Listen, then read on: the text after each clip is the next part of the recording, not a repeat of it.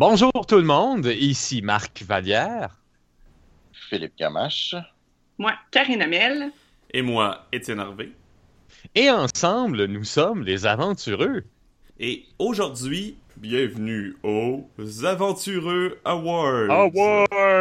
Awards. On a décidé, euh, pour célébrer la fin de 2016, de faire en quelque sorte un peu notre propre cérémonie de prix. Mais c'est pas vraiment des prix. Euh, on a pris des catégories assez vastes euh, pour lesquelles chacun d'entre nous, on va donner nos réponses. Fait qu'il n'y a pas de grand gagnant, euh, il n'y a pas eu de consultation des juges et il n'y aura pas de trophée, malheureusement. Non, c'est plus une revue, en fait. Ouais, c'est ça. C'est une espèce de bye-bye, euh, les aventureux. Mais pas bye-bye, les aventureux. on comprend ce que je veux dire. Euh, fait que, sans plus tarder, on va plonger là-dedans. Notre première euh, catégorie qu'on s'est donnée, c'est découverte de l'année au niveau accessoires, aide de jeu et suppléments. Fait que tout ce qui a pu euh, améliorer notre condition de maître de jeu ou de joueur dans un, un jeu quelconque. Fait que, est-ce qu'il y a quelqu'un qui veut se lancer pour la première réponse? Je peux bien y aller. euh, parce que moi, je suis toujours. euh, un peu en retard dans les affaires. Moi, je dirais que le gadget que j'ai découvert cette année, que je connaissais pas, c'était Roll20. Euh, bon, il y en a plein qui vont me dire oui, mais ils connaissent ça depuis longtemps. mais moi, j'ai vraiment appris à le découvrir cette année, à l'utiliser, puis à voir le potentiel qu'il y avait. Puis je dirais que parce que j'ai même pas fini d'explorer, je pense, tout ce qu'on peut faire avec Roll20. Fait que je suis super enthousiaste de cette découverte-là. Je trouve que c'est très pratique de un parce que j'ai des amis euh, qui sont qui se sont répandus un peu partout durant l'année. Fait que de un me permettre d'avoir quelque chose qui fait que je peux jouer avec eux. Je trouve ça génial. Puis euh, je trouve que l'interface est vraiment euh, très bien faite. Puis les options que tu as sont également très très bonnes. J'aime le fait que tu peux mettre des images, tu peux mettre des maps, tu peux dessiner sur la map. Euh, je trouve qu'il y a vraiment plein d'accessoires là-dedans qui sont vraiment très utiles. Puis euh, c'est vraiment ma découverte là, de l'année. C'est, c'est vraiment un outil euh, fantastique et merveilleux. Là. Je l'avais jamais tant utilisé. Euh, j'ai commencé à plus l'utiliser, supposons, pour notre partie de Burning Wheel. Avant, j'y avais déjà touché un peu, mais sans plus. Là, la plupart du temps, quand j'étais sur Roll20, euh, soit je le voyais par l'intermédiaire de d'autres parties en ligne que je regarde, soit je le voyais euh, en tant que joueur. Mais en tant que maître de jeu aussi, c'est quand même instinctif. Là. Il y a des fois qu'il faut que j'aille voir des petits tutoriels en ligne pour des choses un petit peu plus pointues. Mais sinon, super, super facile d'utilisation. Ouais, Je je suis en train de, de- de convaincre tranquillement, pas vite, euh, Jocelyn Brisebois de Courant Fractal d'utiliser euh, Road20 pour ses games. Je trouve que c'est un jeu qui demande à être utilisé par- avec Road20, en tout cas quand on Mhm. joue en ligne. Mhm. Ben, en fait, moi, je pense qu'à partir de maintenant, depuis quand je fais une game à distance, je parle de Roll20. Je, je, je vois plus. En fait, ça a tellement été ma découverte. Là, je ne vois plus comment je peux faire une game à distance sans Roll20 maintenant. C'est c'est- c'est- c'est un changement. Et en début 2016, je ne connaissais pas Roll20. Mhm. Puis C'est tu peux- assez intense, ça. Ouais, puis tu peux pas. En fait, j'ai j'ai un ami qui est très motivé, puis on a fait des parties de cartes sur Roll20. Il a mis un. C'était plus ou moins fonctionnel, mais il a mis, euh, je pense, c'est DC de Card Game, où tu, c'est comme un deck building, puis là, euh, il l'a mis sur Roll20 pour nous, puis on jouait à distance parce qu'il y avait un, contrat de six mois aux îles de la Madeleine. C'est très loin. Donc, euh, on jouait à DC euh, de Card Game sur Roll20. Fait Il y a même possibilité de mettre des jeux de cartes sur Roll20. Ça demande de l'investissement en temps puis en Mhm. Ouais. gossage de certaines choses là, que lui a réussi à faire, mais c'est possible. Ben, c'est ça, il y, a- y vraiment une option pour faire des espèces de jeux de cartes. Vu qu'ils savent qu'il y a beaucoup de jeux de rôle qui l'utilisent. Ouais, ouais. Ben, beaucoup. Ben, Il y a des pour jeux un- de rôle. pour un jeu de cartes, ça serait pas mieux d'aller vers euh, le Tabletop Simulator qu'il y a sur euh, Steam. Ouais, c'est ça. C'est- c'est C'est ce que j'allais probablement mieux. C'est Oui. pas ça qu'on a fait. Mais Roll20 est gratuit, Tabletop Simulator coûte genre 5 piastres. Quand même. Euh, Non, mais je, je sais pas, je m'en souviens plus c'est quoi le prix de Tabletop Simulator. Mais il était pas cher en tout cas. Bref, Roll20 reste un outil euh, qui, pour moi, comme toi, Karine, pour moi maintenant, c'est quelque chose d'indispensable quand, quand je pense à une partie en ligne. Puis, tu sais, même si euh, c'est des affaires quadrillées, etc., T'sais, par exemple, Burning Wheel, je l'utilise pas comme carte nécessairement. J'utilise pour mettre mes images, euh, pour, euh, pour vous mettre les, les, portraits des personnages, les, Mhm. les cartes de ville, etc. On n'est pas obligé. ben, euh, C'est l'équivalent d'avoir un tapis en vinyle pour écrire tes maps avec un crayon feutre. là. mhm. Exactement. Même que. Oui, vas-y. Ben, j'étais pour dire, même Burning Wheel, là, même si on n'utilise pas la carte tant que ça, là, moi, je suis ça, ça fait plusieurs fois que j'essaie d'apprendre Burning Wheel, puis que je me dis, je vais réussir, puis ça m'apparaît lourd et tout. Puis je trouve que le fait que dans Roll20, on a le nos euh, feuilles de personnages, Qui sont puis tu peux tirer tes jets, puis c'est intégré, puis c'est beaucoup plus facile. Je trouve que ça a enlevé une lourdeur au jeu qui est déjà très lourd. Fait que même si tu n'utilises pas la carte, je sais que c'est pas tous les jeux qui ont leur fiche de personnages dessus, mais euh, ceux qui l'ont, ça rajoute vraiment un quelque chose comme Mhm. un plus. Mais de plus, de plus en plus, parce qu'ils ont commencé aussi à faire euh, sur YouTube puis sur Twitch. Ils font des shows puis des one-shots, etc. Euh, c'est surtout Adam Coble, celui, le créateur de Dungeon World, qui fait les parties. Puis lui, dans le fond, pour chaque jeu qu'il fait sur Roll20, il demande la création des fiches. Fait qu'il a fait une campagne de Burning Wheel, par exemple. Donc, ils ont intégré puis ils ont fait les fiches de Burning Wheel. Euh, il essaye ju- justement d'intégrer de plus en plus de systèmes plus indépendants.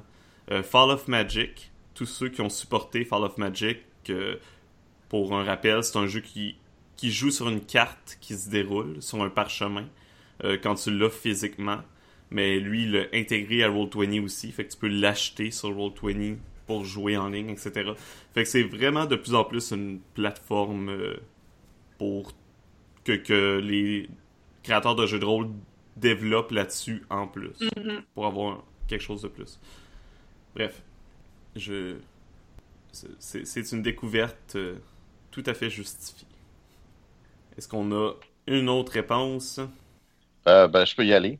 Vas-y. Euh, en- au mois de juin cette année, j'ai découvert euh, un, un créateur de cartes, de, des cartes euh, pour faire des là, comme des, cartes de Battle Map, mais c'est des, cartes euh, modulaires que tu peux rajouter à ton, à, ton Battle Map. Euh, j'ai déjà parlé un petit peu de ça sur euh, Facebook. Euh, J'avais envoyé un message sur son dernier Kickstarter qui vient d'être fini. Et il vient d'en finir un, il en part un nouveau euh, cette fois-ci.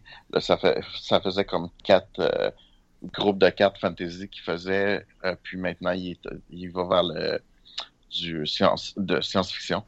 Euh, il a fait euh, vraiment des maps de vaisseaux, des choses comme ça sur le prochain. sont sont vraiment extraordinaires. J'ai j'en ai essayé beaucoup des cartes de différents artistes, des choses comme ça. Puis côté qualité, détail, le- la, la luminosité, etc. que tu as dans les cartes sont vraiment très très bonnes. C'est euh, en fait euh, si, vous cherchez présentement euh, euh, Fantasy Maps sur euh, Kickstarter de Steve Gaudreau, c'est vraiment là, des superbes cartes. Depuis que je les ai découvertes, ben, dès qu'il fait un, un Kickstarter, je le, je le prends tout de suite euh, parce que vraiment je les aime. Euh, puis je m'en suis, j'ai commencé pas mal à m'en servir dans, dans, dans différentes games qu'on fait. C'est un, euh, a- un Québécois. C'est un Québécois. Euh, c'est un gars de Montréal.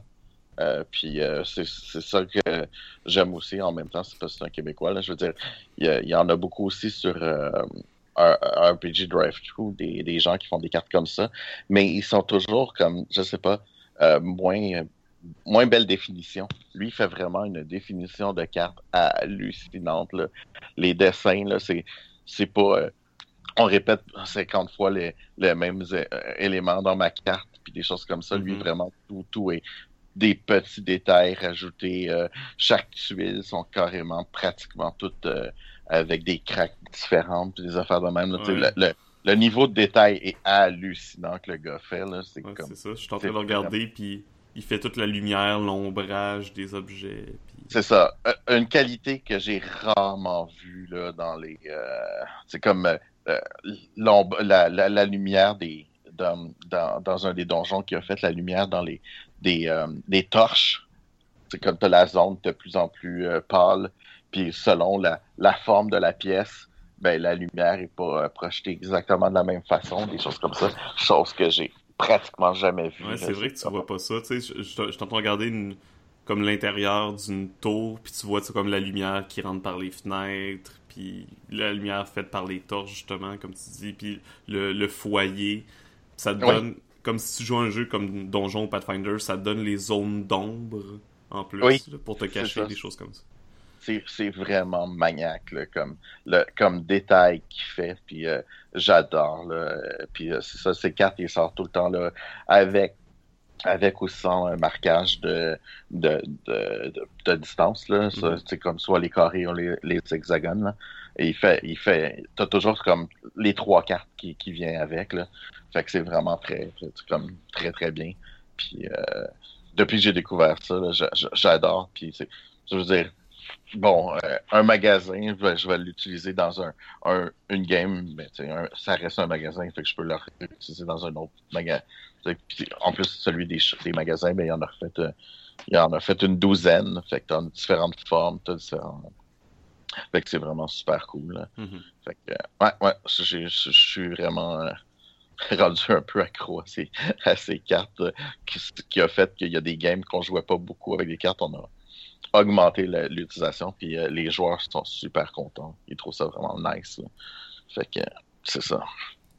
Fait que c'est ma, ma, ma découverte. Et vous risquez d'en entendre encore un peu parler parce que euh, dans les accessoires, parce que bon, il en, il en crée beaucoup, là, il en fait beaucoup, il sort beaucoup. Puis à date, euh, à chaque fois, j'ai été super satisfait de, de ce qu'il a fait. Good. Marc? Euh, moi, c'est ma découverte de l'année, c'est euh, il y a égalité en fait. C'est ex aequo.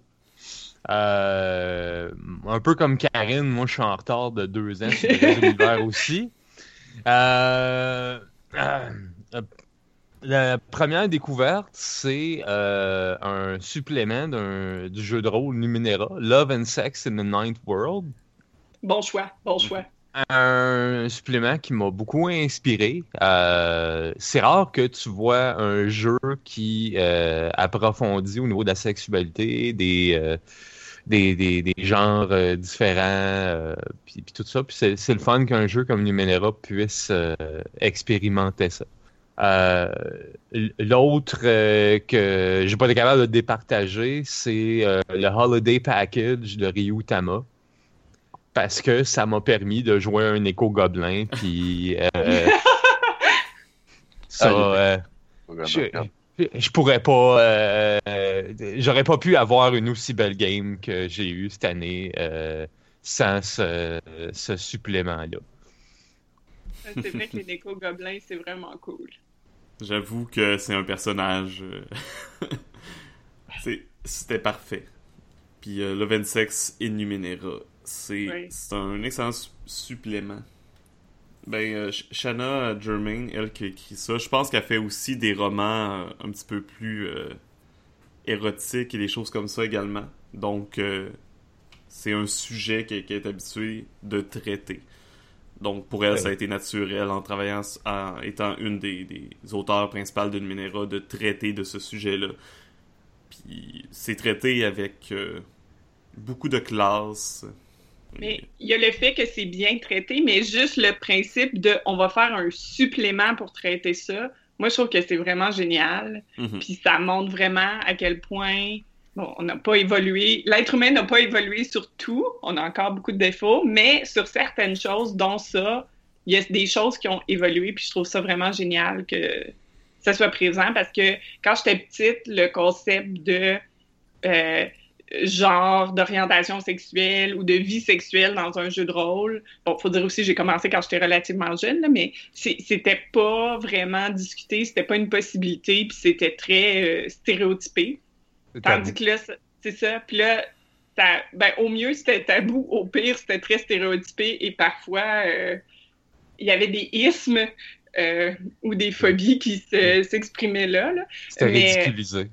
Exactement. Puis euh, je trouve ça vraiment bien parce que je pense que c'est en faisant des, des suppléments comme ça qu'on va mettre encore plus de place pour la diversité, puis qu'il va y avoir encore plus de gens qui vont se sentir à l'aise de faire du jeu de rôle, puis qui vont voir que c'est pas tout, euh, c'est pas le classique nécessairement toujours du gars dans sa cave qui fait rien d'autre de sa vie, comme l'image des années 80. C'est pas, c'est pas juste ça. C'est tout le monde peut faire du jeu de rôle, tout le monde peut trouver sa place, puis tout le monde euh, peut avoir du plaisir à le faire, peu importe qu'est-ce qu'on aime puis qu'est-ce qu'on cherche. Fait que je trouve que c'est une bonne découverte aussi.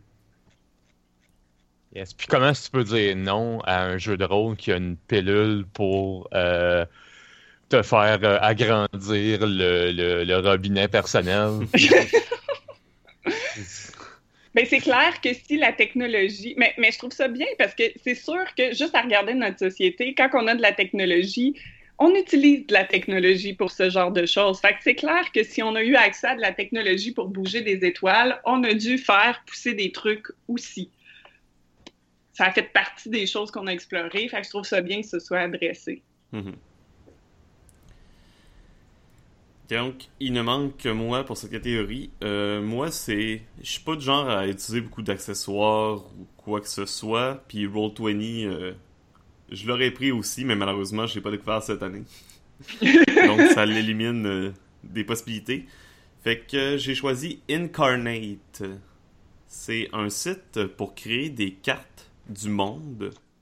Euh, pour des jeux de rôle surtout fantastiques, mais ça peut servir, j'imagine, pour d'autres jeux également. Euh, puis c'est super instinctif comme le logiciel, puis ça donne des vraiment belles cartes, à mon avis. Euh, tu peux sauvegarder tes cartes, les éditer quand tu veux, etc. sur le site.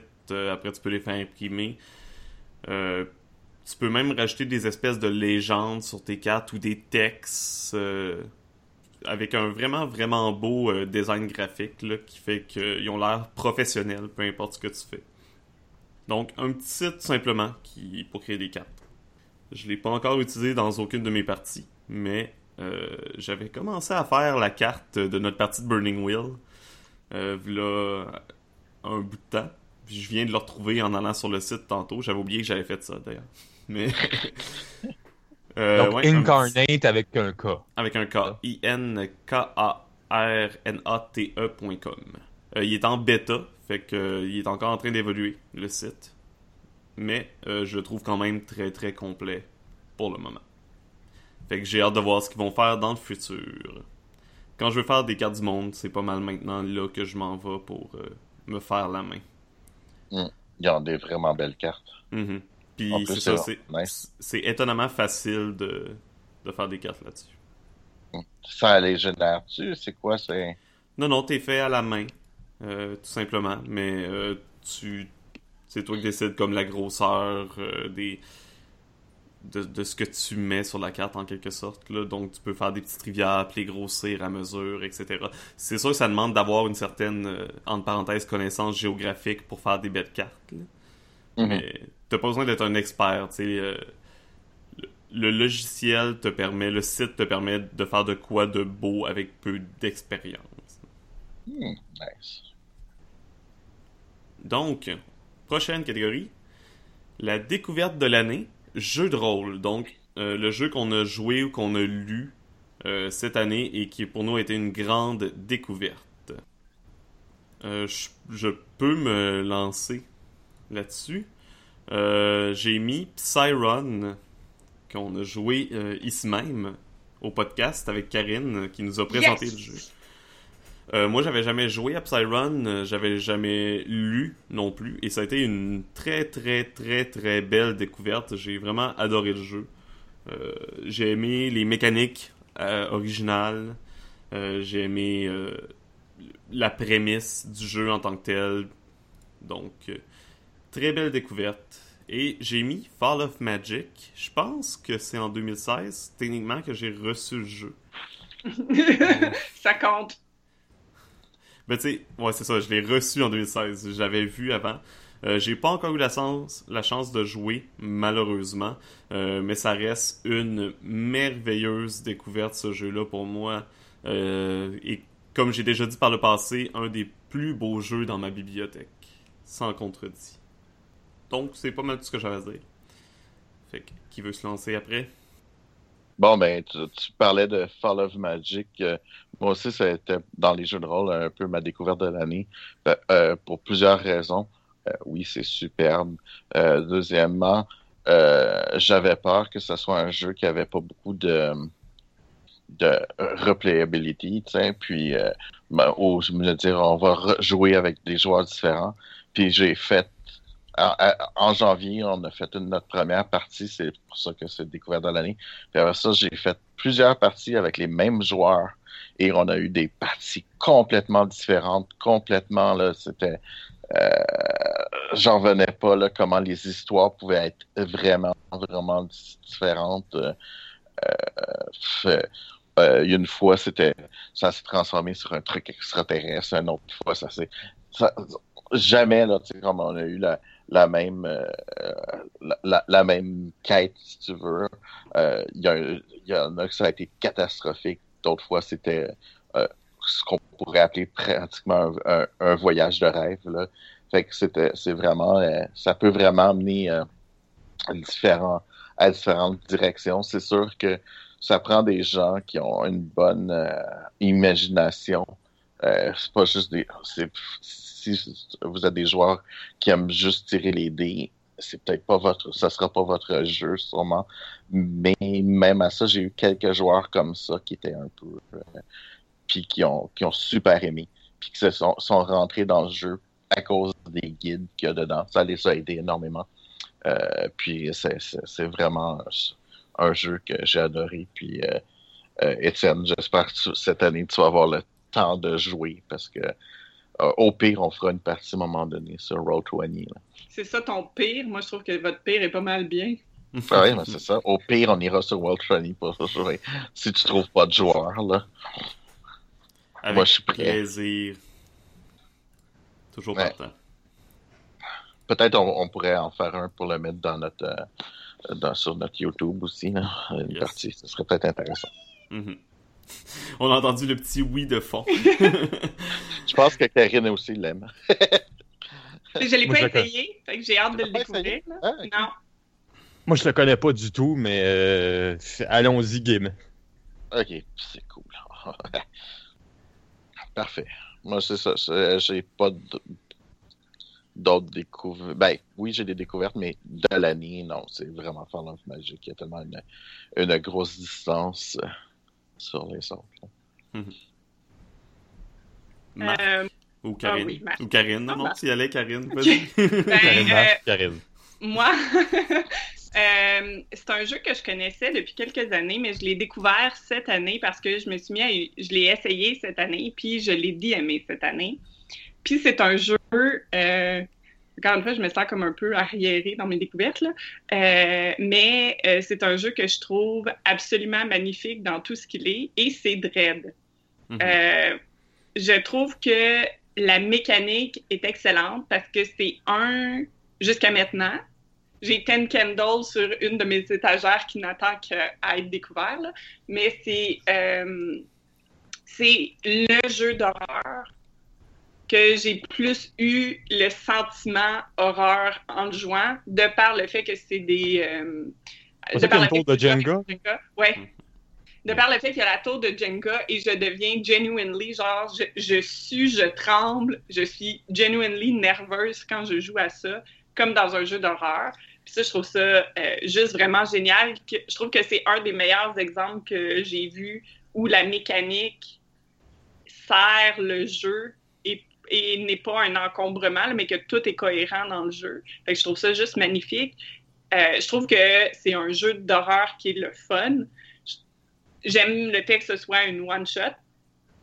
Euh, je trouve ça vraiment bien que ça se fasse en une soirée. Puis toutes les parties que j'ai eues ont été super le fun tout le temps, peu importe avec qui j'ai joué. Ça a été vraiment le fun. Puis l'autre chose que j'aime beaucoup, beaucoup, beaucoup de Dread, c'est la façon que les personnages sont créés. Parce que dans Dread, tu n'as euh, pas, de, pas de statistiques, tu n'as pas d'habilité. Tu fais ton personnage en répondant à des questions. Il y a une série de questions qui sont comme par exemple euh, pourquoi euh, pourquoi est-ce que tu remettras plus jamais les pieds à tel endroit? Donc, c'est une question qui déjà t'implique, dans qui te donne un background chargé juste par la question elle-même. Puis c'est une série de questions comme ça, puis c'est comme ça que tu crées ton personnage. Fait que tu, sais qu'il va être bon dans certaines choses ou moins bon dans certaines choses, dépendamment de certaines réponses que tu as données. Mais essentiellement, ton personnage a énormément de saveur dès qu'il commence. Puis je trouve que c'est juste vraiment, vraiment génial. Fait que c'est un, petit bijou que j'ai trouvé. C'est pas un gros jeu, c'est pas un jeu hyper complexe, c'est un jeu relativement facile, mais je pense que pour moi, c'est un positif. Euh, puis j'ai vraiment eu énormément de plaisir à jouer à ce jeu-là euh, depuis ce temps-là. Je seconde. Dread est un excellent jeu que je trouve très dommage qu'on n'ait pas vraiment la possibilité de jouer euh, en ligne, malheureusement. Ça, parce que c'est difficile avec une tour de Jenga, mais je, je le conseille aussi à tout le monde qui a la chance de mettre la main dessus ou de jouer une partie. Mais si jamais on fait une partie en vrai un moment donné, on, ah, c'est clair, ça sur YouTube, on jouera à Dead. Il va euh, falloir un scénario original. Parce... Il va falloir un scénario original parce que je connais tous les scénarios déjà du jeu, vu que j'ai joué. C'est correct, ça s'arrange. Mais la journée où je vous ai les trois dans la même pièce, il y a une partie de Dread qui va se faire. euh, vous savez qu'il existe des hacks de Dread. Et il y a un hack, je, pense un hack français. si je me trompe pas, il s'appelle D3, mais je suis pas sûr à 100%. Ou est-ce que c'est fait pour faire du euh, plus de, du jeu d'enquête avec Dread sur plusieurs games? Faire vraiment euh, euh, avec le, système de Dread, le, faire des, des games, des. Mais c'est assez spécial, mais oui, ça. Puis il paraît que ça fonctionne bien. Mais personnellement, j'aurais l'impression que ça deviendrait, euh, comme on dit un peu en anglais, gimmicky à la longue. Là. Ouais. Moi, j'aurais peur que ça dénaturerait un peu le jeu. Mm-hmm. ben, ça le dénature un peu parce qu'en réalité, c'est comme si la tour à tombe, euh, tu tues pas ton personnage parce que c'est fait pour avoir des games à long terme, mais c'est que ça, ça vous, ça vous donne un, euh, comment dire, un, des, des embûches de plus euh, dans vos euh, dans, mhm. dans, vos enquêtes. Puis les embûches, c'est carrément, ça peut partir une nouvelle enquête parce qu'il y a un nouveau meurtre. Moi, je me, je me, tannerais à remonter la tour à chaque game. Ouais, ouais. Puis je pense que j'aurais pas. Je pense que le seul. Un des défauts que je vois à ça, c'est que si le fait que la tour s'écroule n'a pas une conséquence assez significative, le, le stress que tu as de voir la tour tomber va s'en aller. si la tour s'effondre, puis tu fais comme, ah ben ok, on la refait, non, c'est sûr. Je vais pas être stressé d'enlever les, les d'après, les bâtons d'après. Moi, c'est parce que je sais que, oh mon Dieu, ça se m'a shaké. Je suis comme, oh merde, je vais mourir, puis je vais arrêter de jouer là maintenant si ça s'effondre, puis je suis genuinely stressé que ça arrive. Ouais. C'est sûr que ça réduit le, le, stress. Mais bon, euh, juste, c'était juste pour vous dire que qu'il existe un, au moins un hack, puis j'aurais, euh, j'ai peut-être entendu dire qu'il y en avait d'autres, mais je les connais pas. Good. Marc, ton tour. Oui, ma découverte de l'année, encore là, ce n'est pas un jeu de 2016. Sorry d'être en retard. Je peux, je peux te prendre un guess. Vas-y donc. Ah, attends, non, je suis plus sûr. J'ai plus oh, confiance en ma réponse. On la nervosité. Ah ouais, ouais. Non, non, tu t'es lancé. J'allais dire euh... Numenera, mais... J'ai eu le grand plaisir de jouer pour la première fois de ma vie à Numenera cette année, ainsi qu'à plusieurs autres jeux. Euh, malheureusement, ce n'est pas Numenera. C'est Call of euh... Cthulhu. A été, tu me connais trop. Yes! S'il y a bien un jeu auquel j'ai joué, oui, juste une fois, mais que depuis j'ai le goût de retourner à ce jeu-là, c'est bien Call of Cthulhu. Et euh, Karine a l'air à, être bien contente de ça. Euh, avec raison, parce que c'est un jeu qui, euh, au départ, surtout pour les gens qui veulent, qui s'attendent à jouer du Cthulhu pur et net, là, tu traverses là-dedans, tu te dis, ben là, c'est pas ça pendant tout, ça va être cute, tu joues un chat. Mais non, non, pas du tout. Parce que oui, tu joues un chat, mais c'est toi qui es en contrôle des humains. C'est juste que les humains ne savent pas encore. C'est le même que tu. Ce qui est la vérité, en fait. Là. Mes chats me contrôlent totalement. Là. Mhm. Oui. Je confirme. C'est un fait. mon chat me contrôle. Mais tu sais, quand, quand tu te fais juste dire, OK, tu vas jouer un chat, tu as l'air OK, ben tu peux pas vraiment euh, développer là-dedans. Mais oui, tu peux développer parce qu'il y a plusieurs sortes de chats. Savais-tu, Étienne, qu'il y a 12 classes de chats? Non, je Hein? ne savais pas, Marc. Dindin avec tes jeux old school qui ont juste trois classes. oh oui! Il y en a 12! Puis c'est tous des chats. Euh, moi, j'ai joué un Switcher, mais tu sais, tu peux jouer un- une diva, un pitiful beggar. Tu peux, tu peux quêter de la bouffe. Ah, C'est- ben, c'est drôle.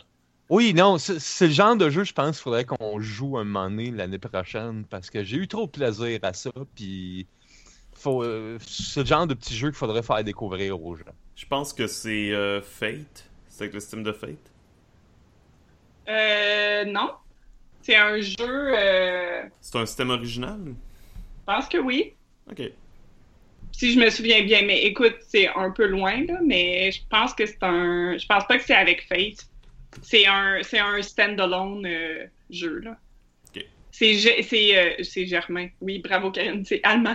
Comme- Ah, C'est allemand euh, comme jeu. Euh, puis c'est excellent. Non, les, les gros yes, c'est que j'ai- je dois avouer que j'ai une fierté personnelle que deux des quatre découvertes de l'année, c'est moi qui les ai fait découvrir. Je, je- je suis un petit peu en train de me péter les bretelles que je n'ai pas en ce moment. Je suis assez fière de mon coup. Pète-les. De toute façon, à mon avis, t'es la. T'es, la, t'es le MJ idéal pour ce jeu-là parce que t'as les mêmes initiales que le nom du MJ, le Cat Herder.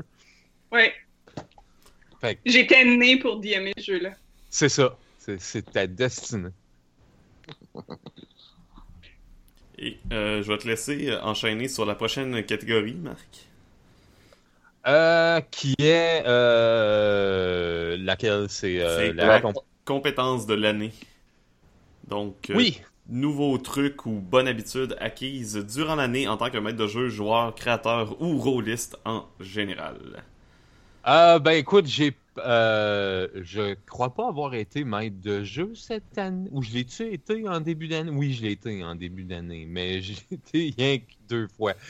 Euh, mais au niveau de mes compétences, euh, je pourrais dire que à force de jouer, notamment avec vous autres, j'ai développé grandement mes capacités de roleplay et d'improvisation par rapport à où j'étais l'année dernière, au, un an. Euh, ça- au, au lieu de juste dire ce que je fais, bien souvent, je vais essayer de l'acter, je vais essayer de, de, de, de, de, de- de vraiment euh, embarquer dans la peau du personnage, puis de, me débrouiller euh, avec des mots, là, mais... Je, je sais que j'ai de la misère à m'exprimer là, là, mais, euh, mais, euh, bon, c'est ça la compétence que j'ai euh, approfondie cette année. Good. Euh, moi, je peux y aller. Je suis tout le temps maître de joueur, normalement. Donc, c'est très très rare que je suis joueur. Et cette année, j'ai eu la chance d'être beaucoup plus joueur, entre autres ici sur le podcast, mais également dans des parties à l'extérieur. Euh, ça a commencé à deux- en 2015, ça veut dire que j'ai recommencé à être joueur, mais cette année, j'ai euh, évolué en tant que joueur. Parce que passer de maître de jeu à joueur, ça n'a pas été facile. Euh, J'étais impatient en tant que joueur. Ou mon cerveau remarquait les choses qui fonctionnaient pas, puis que je ferais différemment en tant que maître de jeu, puis ça me tombait sur les nerfs. Puis euh, j'ai appris à plus lâcher prise quand je suis joueur maintenant. Euh, essayer de plus écouter, de rester dans l'action, etc. Euh, j'étais le joueur désagréable euh, qui regardait son cellulaire parce que des fois il trouvait que c'était long. Ou des, des choses comme ça quand je recommençais à jouer. Mais c'est ça. Maintenant, puis je prends des notes. je je, m'occupe pour, pour être un pour pas être un joueur pénible. Parce que, à quelque part, moi, en tant que maître de jeu, c'est des fois des joueurs comme ça qui, qui malheureusement, soit nuit au jeu ou euh, c'est- moins engageant quand ton joueur est pas engagé. Donc, euh, j'essaie de devenir ce que j'aimerais voir dans les joueurs, tout simplement. Prochaine Voilà. personne? Euh, moi, ma compétence de l'année, en fait, j'ai développé deux, trois trucs qui sont pas des trucs révolutionnaires, c'est des choses relativement simples. En fait, euh, vous en doutez peut-être pas parce que je DM souvent euh, pour le podcast, mais euh, je suis une toute nouvelle DMeuse. J'ai commencé à faire des one-shots, je pense, avec Philippe au, euh, au Randolph, puis maintenant c'est la récréation. Là. Mais c'est avec ça que j'ai commencé. Fait ça remonte à 2015 que j'ai commencé à me risquer. Et cette année, c'est la première fois que je me risque de faire une campagne long terme et pas juste des one-shots parce que ça me terrorise euh, vraiment beaucoup. J'ai toujours la crainte que je vais manquer d'inspiration à un moment donné, puis que ça va être plate, puis en tout cas, ça m'énerve bien gros, mais jusqu'à date, je le fais, euh, puis ça se passe bien. Puis il y a deux trucs, entre autres, que j'ai développés au cours de l'année, qui, encore une fois, sont pas, euh, c'est pas excessivement révolutionnaire, mais que plus je les applique, euh, en fait, deux trucs, puis une compétence que je suis en train d'essayer d'être en train de développer, puis que je trouve que ça change l'ambiance. Euh, la compétence que j'essaie de développer cette année, qu'il faut encore que je travaille dessus, c'est les playlists. J'ai eu des moments très cocasses dans des games à cause de playlists. On a eu des vraiment beaux moments, euh, puis ça a changé vraiment l'ambiance. Puis j'ai des joueurs qui euh, m'ont m'ont dit « Oh mon Dieu, je suis toute nerveux à, à cause de la musique qui est là. » Puis ça met vraiment l'ambiance. Puis ça changeait la position des joueurs autour de la table, dépendamment de la musique que je mettais. Fait que je crois vraiment, vraiment beaucoup en la musique d'ambiance dans les games. Oui. Euh, oui. C'est une compétence, par contre, qu'il faut que je parfasse que, que, que faut, faut que j'apprenne à parfaire ça parce que présentement, ce que je fais, c'est que j'utilise des playlists genre épiques qui sont euh, quelque part sur Internet puis j'y joue en background euh, ou des choses genre musique de film d'horreur.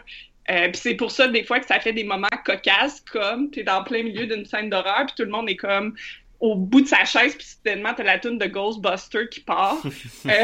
Ça- ça- oui. Ou autre moment, en fait, j'ai fait jouer la game que je t'ai fait jouer euh, de Numenera, là, puis où il y a le... glo- Un moment donné, il y a un gros blob mi-humain, mi-machine. Puis euh, durant la partie, euh, le blob, il y a quelqu'un qui a poké le blob avec un bâton. Puis juste comme il pokait, il y a la toune de X-Files qui est partie. Puis ça aussi, ça aurait créé un super beau moment qu'on n'aurait pas... Tu sais, même l'avoir voulu, j'aurais pas pu faire ça. Mais c'est à parfaire parce que des fois, ça donne pas nécessairement les crescendo au moment que je veux ou des choses comme ça. Fait c'est à, c'est à travailler. Puis l'autre truc que j'ai, euh, les deux autres trucs, la première, c'est la connexion entre les joueurs et les NPC. Plus vous mettez de connexion, plus ça va être le fun. Mhm. Plus c'est entremêlé, plus ça va être le fun. Fait que moi, à chaque fois maintenant que j'introduis quelqu'un, ils savent peut-être pas sur le coup, mais c'est entremêlé avec eux. Il y a personne qui existe dans l'univers à peu près qui n'est pas entremêlé avec eux, à moins que ce soit des figurants. Mais n'importe qui qui a un nom et un background est entremêlé avec mes joueurs d'une façon quelconque. Euh, Puis ça fait qu'à la dernière game, ils se sont rendus compte qu'il y avait certaines affaires qui se passaient, puis dans leur face, on a vu tout le moment de découragement quand ils se sont rendus compte à quel point ils sont entremêlés dans l'histoire, euh, puis l'histoire euh, problématique qui va se passer dans le monde. Puis quand ils se sont rendus compte de ça, ça a été un très, très beau moment. Puis, euh, je dirais la troisième compétence, et la dernière, j'aurais de parler après ça, promis, euh, que j'ai que j'ai trouvé. C'est vraiment niaiseux. C'est un truc tellement simple que c'est merveilleux. C'est que quand je suis maître de jeu, puis que le joueur me dit Ah, mais je vais, je sais pas, moi, essayer d'escalader un mur, euh, ou Ah, je vais essayer, plus facile que ça comme exemple, je vais euh, ouvrir une serrure. Au lieu de me casser la tête préalablement pour décider comment, c'est quoi la façon de découvrir l'énigme ou de déverrouiller la serrure ou de réussir telle chose ou euh, par exemple faut- si ça dit dans la, la- l'aventure préétablie, il faut qu'il pèse sur le bouton rouge, mais il y a comme 45 boutons. Euh, ce que je fais maintenant, qui euh, aide beaucoup le flow de la game, c'est que je demande aux joueurs de me décrire qu'est-ce qu'il fait. Puis si c'est un succès, ben c'était ça la solution. peu importe c'était quoi qui était préétabli initialement. Si ils me disent, ah, mais je vais essayer de peser sur ces trois, quatre boutons-là en même temps, puis ils touchent pas au bouton rouge, mais ils critent, ben, c'était ça qu'il fallait faire. Puis mhm. voilà, je me pose pas plus de questions que ça. Si, euh, par exemple, c'est une serrure euh, euh, à mots qui s'ouvre si tu dis le mot secret, mais que eux, je sais pas, ils essayent de faire de quoi, ils essayent de faire un court-circuit dans le système pour que ça l'ouvre. Ils réussissent, ben ça a marché, puis voilà. Puis c'était ça la solution. On en a déjà parlé, mais c'est comme les règles de l'improvisation. Faut jamais dire non. Oui, mais ça enlève, ça m'enlève un stress vraiment énorme parce que je suis une DM qui est pas pire à improviser, mais j'ai pas beaucoup de temps de préparation. Et euh, vous seriez surpris le nombre de games que je run totalement improvisé puis que personne ne s'en rend compte. C'est magnifique. Mais juste là-dessus, parce que s'ils réussissent, ben c'était ça la solution. Mhm. Puis voilà. Puis ça fait que j'ai pas besoin de penser à toutes les solutions de toutes les énigmes tout le temps. Les joueurs vont le faire pour moi. Euh, moi, c'est mon, plaisir dans les jeux de rôle de runner improvisé. J'ai beaucoup moins de plaisir quand je prépare trop une game. J'ai l'impression de me. J'ai l'impression non seulement des fois de contenir mes joueurs, mais de me contenir moi-même. Je fais un minimum ben, de préparation. Moi, moi, je sais que ça fait longtemps que je fais ça. Si la, la solution de mon les joueurs sont vraiment c'est une idée intéressante comme par exemple euh, tu sais comme faut que tu parles puis là ils font ils essaient de bypasser en faisant faire un court-circuit ou des choses comme ça c'est une idée intéressante fait que s'il y a un succès, ça va passer parce que justement, l'idée est, euh, l'idée est intéressante. Puis euh, j'ai, je me suis toujours mis une règle, désolé les, joueurs, mais cette règle-là, c'est que les joueurs sont niaiseux et ne voient jamais ce qui est directement dans leur face. non, non, mais toi, c'est pas qu'ils sont niaiseux.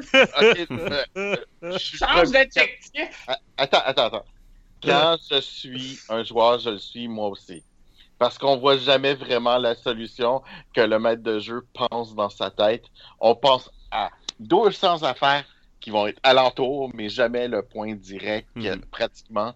Euh, c'est ça que tu veux dire, c'est parce qu'en fait, tu dis, ben, pourquoi ils voient pas? Pourquoi ils voient pas le bouton rouge, comme tu disais tantôt? Euh, les, joueurs le voient pas, ça. Si tu Souvent, laisses juste une porte, de sortie, euh, ça peut causer de la frustration parfois. Exactement. C'est pour ça que j'ai moi, ça fait des années que j'ai cette euh, pensée-là, c'est j'ai jamais de solution finale 100%. J'ai peut-être une idée ou deux euh, globales, assez globales qu'ils peuvent le faire comme dans 10, mm-hmm. façons différentes. Mais dès que les joueurs m'emmènent quelque chose de, le fun, euh, je, je, pousse pour qu'ils trouvent une idée intéressante, par exemple. comme ça, au moins, il, il, peut avoir quand même quelques petits échecs. Puis là, après ça, là, ils vont réfléchir un peu plus, puis là, ils vont trouver une, mhm. ils vont trouver une bonne idée. Euh, c'est juste que c'était pas la bonne, mais c'est pas grave, c'est une bonne idée. Sinon, euh, toi, Philippe, quelle est ta compétence que tu as développée euh, ça, c'est, je pense que c'est la catégorie que j'ai eu le plus de misère à trouver quelque chose. Et cette année, j'ai, j'ai travaillé certaines compétences plus que du côté créateur. fait que la, la compétence, c'est de bien gérer des, des, des games bêta. Euh, et pour ça, ça prend vraiment euh, être capable de rester euh, à l'extérieur d'une partie que tu joues pas, dans le sens où est-ce que euh, si les joueurs disent Ah, j'aime pas ça, ou tu, tu regardes, apprendre à regarder comment les joueurs vont jouer sans même dire qu'ils ont de la misère à comprendre, de voir s'ils ont eu de la misère, de voir. C'est pas juste qu'est-ce que les gens disent, mais c'est de, de lire les expressions, les micro-expressions, comment ils regardent leur feuille de personnage pour savoir est-ce que la feuille est bien faite, euh, des choses comme ça. Parce que des fois, les joueurs vont trouver la feuille correcte parce qu'ils sont habitués à un modèle, mais tu te rends compte qu'ils regardent pas, ils regardent jamais à la bonne place, des choses comme ça. Puis là, tu te dis, OK, pour l'argent, ils regardent tout le temps dans cette zone-là, ben, je devrais la mettre là dans ma feuille de personnage, des mm-hmm. choses comme ça. C'est l'analyse de, comment dire, c'est l'analyse des, euh, de, de, de, la tablette de toutes les façons, pas juste les mots, les, choses comme ça, euh, que j'ai j'ai beaucoup développé cette année côté créateur, puis euh, que j'ai aussi mis en place en tant que DM. euh, juste avoir comment voir les faces, les choses comme ça, euh, voir aussi si les joueurs commencent à, à avoir une perte d'entraîne durant la partie, de, de, de faire un coup d'éclat ou de, de changer, puis pas juste de, de d'attendre qu'ils disent ou des choses comme ça, de vraiment regarder mes joueurs, d'apprendre à, à, lire mes joueurs, euh, euh, parce qu'il y en a des fois qui, qui ont l'air, tu sais, comme pas écouter, mais en, en fait, ils entendent tout. Fait que euh, faut pas que je les lise de la même façon qu'un autre joueur. Mm -hmm. qui, fait des choses comme ça. Fait que ça, j'ai énormément dû travailler là-dessus et euh, c'est une compétence que j'ai j'ai développée. En fait, c'est des compétences que j'avais, mais que je mettais pas assez en place. amélioré. Ouais. Puis que j'ai amélioré, puis que j'ai, comment dire, que j'ai aussi, euh, j'en ai pris plusieurs ensemble pour les utiliser ensemble pour, euh, pour faire une compétence un peu plus globale. Euh, qui, a, qui, a, fait quand même quelque chose d'intéressant. Puis ça m'a fait aussi euh, avancer plus en un an -hmm. que j'avais pu en deux ou trois ans euh, sur certaines choses. Good. Je vais te laisser enchaîner avec euh, la prochaine catégorie. Puis euh, on va essayer peut-être de faire un petit peu moins de blabla parce qu'on parle tout beaucoup, mais il nous reste beaucoup de catégories puis on a déjà enregistré un bon temps. Finalement, on fait pas mal plus qu'on pensait. Au pire. Au pire, on, ouais. pour les auditeurs, on vous, coupera, on vous, coupera ça en deux podcasts. Mais... Ouais, c'est ça. Au pire, au pire, au pire. Oh, oh, oh. OK. euh, la prochaine euh, chose, c'est partie de l'année. Euh, partie de l'année globalement pour nos parties. Euh, moi, je peux dire que chaque, pratiquement tous les jeux que je, je, suis en campagne, il y a eu des parties vraiment intéressantes. Mais si on parle de partie de l'année. Mais partie, ça peut être une c'est peut-être plus table ou campagne de l'année ou bref la, la, ouais, pas nécessairement la, la, game unique là, mais non non mais c'est ça mais j'ai quand même plusieurs parties que j'aime bien. C'est sûr que bon mes jeux que, que je suis en train de créer on a des parties vraiment super intéressantes. Euh, le level 0 monstre c'est assez génial parce qu'on met pour une fois on joue euh, le côté des monstres. Puis qu'on on, on, voit aussi l'envers des choses comme quoi finalement ben on voit les humains comme étant les méchants etc puis qu'on se voit comme des bons. Euh, fait que le, les termes changent énormément. Mais je dois avouer que nos parties de Donjon Albuck qui sont qui sont tellement tellement chaotique, mais de la bonne façon, euh, où que les games, on sait jamais qu'est-ce qui va se passer, euh, on sait pas comment les dieux vont vont nous aimer ou pas, ou est-ce que les, les, les joueurs euh, rient à, à, pratiquement pisser dans leur culotte des fois, tellement que c'est c'est intense le rire qu'on peut avoir. là. c'est une façon de parler, mais c'est vraiment très très intense, ou que je pense que c'est les parties que je euh, j'ai le plus aimé. Euh, c'est un jeu très complexe qui, est, qui peut se faire ralentir à cause de la complexité des règles, les choses comme ça. Fait qu'on a fait, on a fait une application pour nous aider à gérer la, la game. Puis c'est depuis ce temps-là, c'est tellement rendu fluide et rapide et euh, plus, plus vite que des jeux simples mm -hmm. à cause de l'application que ça, ça a vraiment aidé énormément. Euh, puis on, va la sortir bientôt pour les gens, c'est ceux qui veulent jouer. C'est vraiment super cool. Fait que Karine ou Marc? Euh, moi, la partie de l'année, euh, je dirais la partie de Burning Wheel qu'on fait sur euh, elle, elle, vient de commencer, là. Yeah. Euh, là, c'est à moi de dire rien. mais, euh, ben, elle est ex avec ma partie de Numenera, mais je l'ai déjà mis dans d'autres catégories, là. Mais pour de vrai, euh, j'aime vraiment cette partie-là parce qu'elle me fait vivre plein d'émotions. Fait que je suis genuinely, mon perso est genuinely fâché des fois, ou genuinely nerveuse, ou j'ai eu peur par moment, puis j'étais comme, oh my god, mais c'est la fin du monde. Puis j'ai vraiment vécu toutes ces émotions-là. Euh, et en même temps, euh, dès que la partie finit, je suis comme oh mais c'était tellement cool. À chaque fois, il n'y a pas une partie que j'ai pas fini que j'étais pas excitée puis que j'ai pas eu comme un, une heure après ça à me faire 50 millions de scénarios dans ma tête sur qu'est-ce qui allait se passer puis comment ça allait aller. Fait que pour moi, c'est c'est vraiment la partie de l'année. Il y a des parties que euh, on vit plein d'émotions, mais qu'on devient frustré. Je suis jamais frustrée. Mon personnage l'est, mais moi, j'ai jamais été frustrée de la partie jusqu'à maintenant. Puis je trouve que c'est vraiment une game super belle puis super le fun. Mm -hmm. Voilà. Euh, c'est à moi? Oui. Désolé, j'ai court, hein, c'était pas prévu. Parce que je, je pense, je pensais que j'ai entendu. Je pensais que j'avais entendu Marc, mais j'étais pas sûr. J'étais comme. En tout cas. Ma partie de l'année à moi, euh, m'a faire un beau gros coucou à Paul euh, en direct euh, du lac Saint-Jean. Parce que ça a été ma première partie de récit spontané en sa compagnie. C'était les Diablotins à Poudlard. Euh, je jouais ça en compagnie de Kim Fontaine, euh, alias euh, Lotech Gamer, ainsi que Mathieu, mon DM de Dungeon World. Si je choisis celle-là, c'est parce que c'est. en fait, c'est une partie qui est même pas basée sur un système de jeu. C'est juste, tu roules un dé de 10, si tu pognes 5 ou plus, tu réussis ce que tu as dit, puis c'est tout. C'est vraiment pas compliqué, puis on a réussi à faire une game d'une heure et demie, un one-shot, qui a été euh, euh, regardé par plusieurs, puis qui a été euh, bien apprécié, en tout cas d'après les comebacks que j'ai eus. Euh, ce que, j'ai euh, aimé le plus de cette partie-là, c'était que justement tu, tu, tu basais toute l'histoire était basée sur ton improvisation, sur comment tu co- comment tu, tu décidais, comment les actions, les tout ce que tu décidais de faire ou, euh, ou de dire.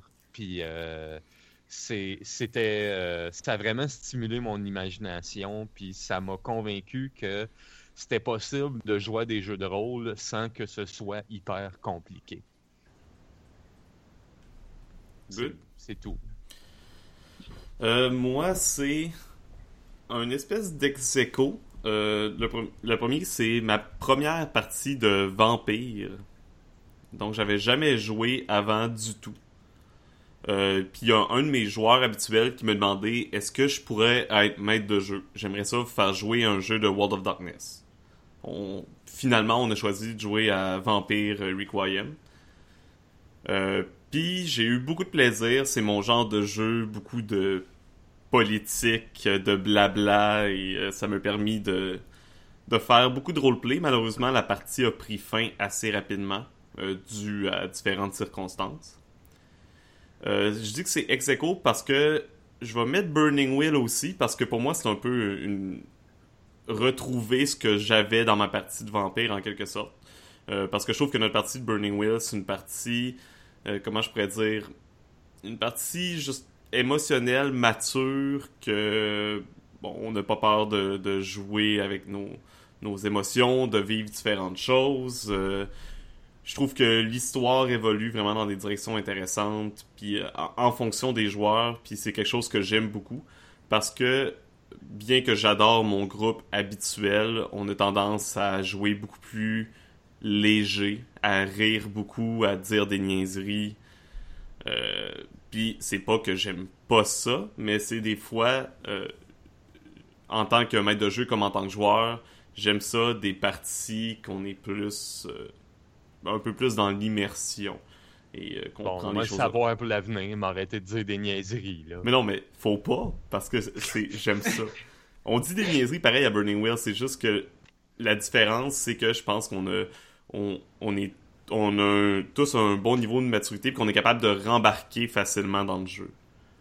J'ai des joueurs dans mon entourage qui, euh, bien que je les adore, puis que j'adore jouer avec eux, que des fois, ils restent longtemps sur les niaiseries, puis sont pas capables, ils ont de la misère à rembarquer dans le jeu.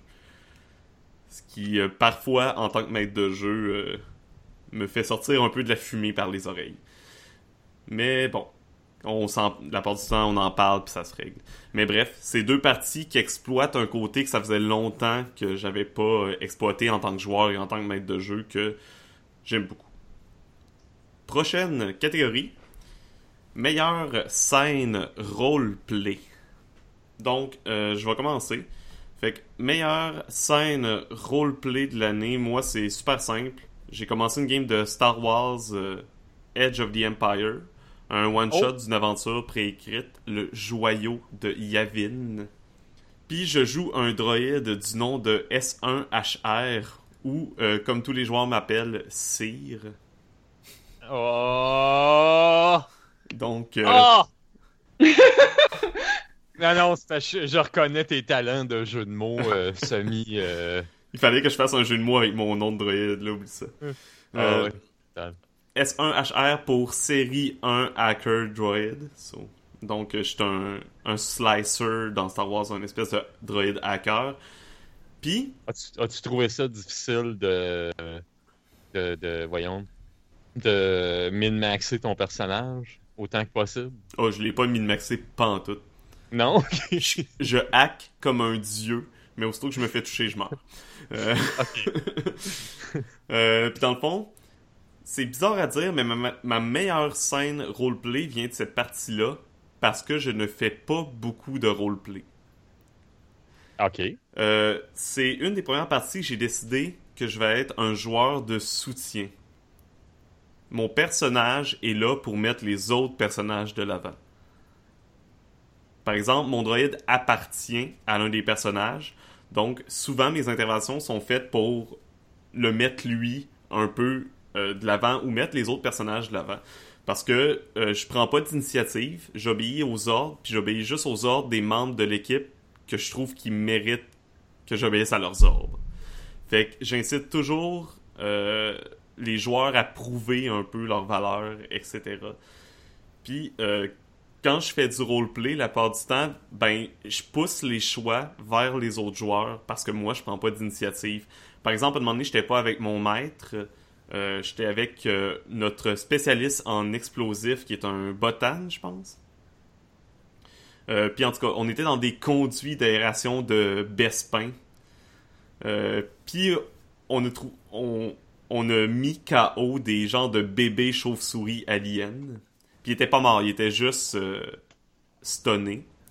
Puis là, on avait le choix entre les sacrer en bas de la station orbitale de Bespin puis de les faire tomber sur la, la planète qui est mortelle à cause des gaz ou euh, des laisser là en sachant que la mer euh, va probablement revenir puis va peut-être nous mettre dans la merde. Fait j'ai laissé le joueur prendre la décision. Moi, j'étais prêt à les pousser en bas puis j'ai demandé qu'est-ce qu'on allait faire, etc. Fait que c'est ça. C'est tout simplement ça. C'est une nouvelle expérience pour moi puis j'aime ça. Parce que je suis quelqu'un qui prend beaucoup euh, de place d'habitude, mais c'est rafraîchissant pour moi de donner la place aux autres. Et voilà. Next. Scène de l'année. Ben, vas-y, Marc. Ok. Euh, la scène de l'année. Euh, ouais, niveau roleplay, je vais t'avouer, je vais bien y penser, je pense que la scène de l'année, ça a été euh, celle où euh, j'ai dû apprendre la nouvelle euh, à ma euh, à ma future épouse que j'étais pour la marier. Parce que c'est une scène que je m'attendais pas pantoute à que ça arrive. Et c'est arrivé, j'ai dû me, me débrouiller sur le tas pour trouver une façon d'introduire ça. Puis je pense que je me suis quand même pas pirement débrouillé. Au point de finir avec un, euh, un MVP avec la, à la fin du, euh, de la session. Fait que euh, je pense que ça a été ma meilleure scène de roleplay de, de, de l'année. Ah, vraiment mais- bien. On sentait ton malaise. Ouais, c'était effectivement une excellente scène. Ça aurait pu être aussi, comme on parlait avant le podcast, euh, quand euh, Karine te parlait de potentiellement avoir euh, des héritiers. Les héritiers. Ça aussi, ton malaise était pas Ah ouais, ça, C'était ça, c'était. magnifique. c'est- Ouais, ouais, mais ça, c'était c'était juste du malaise. Il n'y avait pas de plaisir. Ouais, c'est ça, mais pa- Ben parce oui, qu'on a ben, des regarde. webcams quand on joue, tout était dans l'expression faciale de. ouais, de c'est ça. Ouais. Ouais, j'ai- Bon. J'ai une face euh, assez malléable, je l'avoue. euh, vais en profiter. Fait que, Philippe? Oh, euh, meilleure scène de roleplay, moi, je- je- je- je- j'en avais plusieurs, puis euh, finalement, je viens d'avoir un super flash. Euh, ça a été la meilleure scène de roleplay parce que tous les joueurs sont rentrés dans le roleplay de façon super naturelle et il n'y a pas eu de on se parle pour réussir à faire le, le, le roleplay. C'était vraiment écœurant. Euh, on a dans notre partie de level 0, un des joueurs qui est un voleur et qui a décidé de faire un concours de d'alcool contre un gros, euh, je pense que c'était un demi-troll ou quelque chose de même. Là. C'était Oh une grosse bébite qui aurait dû vraiment réussir à le à, gagner ce concours de, de boisson. Fait que euh, il commence, puis il fait ça, puis là on voit qu'à un moment donné, tu sais, c'est ah c'est sûr qu'il va perdre. Fait qu'on on a décidé qu'on l'aide, mais tu sais, on sait personne ne sait parler. Fait que là, le, magicien, il me fait, il, fait, il me fait signe, puis il fait, euh, comme occupe-toi de la, la serveuse. Fait que moi je la croue, je, je réussis mes tests, euh, je l'emmène dans un coin pour tout ça. Le magicien se transforme en la serveuse, puis là lui continue à apporter les, les bières puis à commencer à tricher pour, euh, pour notre voleur en, mettant de l'antidote dans la bière du voleur pour pas qu'il y ait trop d'effet d'alcool. Puis à un moment donné, c'était c'était rendu trop long. Fait que il a commencé à mettre euh, des, des, des, potions pour endormir euh, dans celle du troll, puis des choses comme ça. Mais tous les joueurs faisaient des actions comme ça sans aucun se parlait et tout, tout a été super bien. Ça faisait un, un roleplay vraiment hallucinant. J'avais jamais vu ça une interaction de joueurs sans, se parler. Tu sais, comme tout le monde a compris qu'il fallait qu'il fasse quelque chose. euh, juste pour une scène, tu sais, comme un peu niaiseuse, parce que euh, on savait que si, puis fallait pas se faire pogner, puis tout ça, parce que c'était, on était vraiment dans une auberge un peu mal, mal famille, puis, en fait, le, le, le voleur avait fait ça un peu comme pour euh, gagner un peu de fame dans, dans, dans l'auberge, c'était c'est assez, assez terrible là, comme, comme endroit. Et, mais ça l'a fait une scène de roleplay hallucinante. Pas beaucoup de choses dites, mais chacun, euh, chaque action des joueurs était, euh, c'était de toute beauté de voir les joueurs là, comme rentrer dedans. Puis on, on aurait pu comme, on l'aurait roleplayé en- dans un GN, ça aurait pas été mieux là, tu sais. C'était vraiment hallucinant. J'ai vraiment, j'avais aimé, j'ai vraiment aimé cette partie-là. Et on en reparle pas mal souvent. Fait que c'est- j'ai fait, ouais, c'est pas mal une de ceux-là qu'on devrait prendre. Pour clore le sujet, Karine? Euh, ma meilleure scène de roleplay cette année, je dirais que c'est dans ma game de Numenera où je suis DM, où j'ai réussi à faire un combat social avec un joueur, chose que je trouve euh, déjà difficile à la base. Euh, juste pour vous donner une idée, euh, c'est un personnage qui se veut social, mais un peu comic relief. C'est un, gars qui, euh, son plaisir est de coucher avec tout le monde, essentiellement. Puis il s'est mis dans la tête de séduire une NPC importante, mais la NPC importante, elle s'est pas laissée faire, puis elle l'a un petit peu au nez euh, dans sa game. Euh, puis ça l'a. C'est difficile à décrire parce qu'il fallait être là, mais ça l'a. euh, ça l'a vraiment affecté. Puis ça en est suivi qui a passé, je pense, deux semaines à faire différentes manœuvres stratégiques pour pouvoir finir à obtenir ce qu'il voulait, c'est-à-dire coucher avec elle, qui a finalement réussi. Mais ça y a pris deux semaines de travail, puis qui pour lui est beaucoup, là, à faire et de manœuvres sociales et de déjouer les plans qu'elle a faisait, puis elle a déjoué ses plans, puis là, il faisait « fuck, je suis en train de me mettre dans la merde », puis là, ça, ça loupait comme ça, puis c'était vraiment beau de voir qu'au fur et à mesure que la scène se... que les, les manœuvres se faisaient, puis que les scènes se jouaient, on voyait lui puis moi de, de plus en plus avancer sur le bout de notre chaise, puis être de plus en plus impliqués. Puis la scène a eu tellement d'impact que maintenant, suite à cette scène-là, son personnage a changé, puis maintenant il veut faire partie de la scène politique, puis il s'est dit c'est pas vrai que je vais rester un, un petit con, puis je vais. euh, Mais maintenant, il s'implique politiquement dans la game aussi. Fait que ça a changé complètement sa façon d'interpréter son personnage. Fait que je suis pas mal fière de cette scène-là. C'était un beau succès. Good. Je te laisse Et- enchaîner. Oui, c'est ça. Je vais voir la prochaine catégorie. Prochaine catégorie, euh, One Shot aventureux de l'année. Euh, mon choix personnel, euh, c'est la game de Ryutama, que j'ai vraiment aimé. Euh, je l'ai aimé parce que. Je cherche mes mots, là. Mais c'est pas parce que je l'ai pas vraiment aimé. Mais je l'ai vraiment aimé. Euh, j'ai trouvé qu'elle était très fluide. J'ai aimé l'enthousiasme que ça l'a. J'ai, eu beaucoup de plaisir à la préparer. Puis j'ai eu beaucoup de plaisir à comment ça a été rendu. Euh, ça a été simple, mais efficace. Puis j'ai juste aimé la fluidité qu'on avait dans cette game-là. Mhm. On avait un, invité très animé aussi. Euh, qui était... Oui. C'était le fun de Maxime qui est avec nous, puis qui a eu du plaisir à jouer également. Oui, il nous avait fait des, beaux comptes rendus. Euh, mhm. oui, d'ailleurs, son journal. Euh, oui. Oui, puis son journal est sur euh, le truc du podcast. J'ai trouvé ça particulièrement beau de voir ça. Effectivement, c'était très intéressant ce côté-là. je vais enchaîner. Moi, le one-shot, Karine va être contente, c'est Psyrun. Yes! J'ai j'ai hésité beaucoup entre Psyron puis euh, celui de Fiasco, qui est après tout la première apparition de Karine au podcast en plus. D'une excellente partie de Fiasco qui a donné naissance euh, à la aux euh, blagues récurrentes de Old Milwaukee et de patates qui veulent dominer le monde. mais oui, ça, ça va à Psyrun parce que, comme j'ai dit, ça me fait découvrir le système en même temps que j'ai beaucoup, beaucoup apprécié. Euh, et c'était euh, efficace, plein de surprises. Euh, et avec beaucoup de jets de merde de ma part. C'était vraiment, vraiment une belle partie et un beau jeu.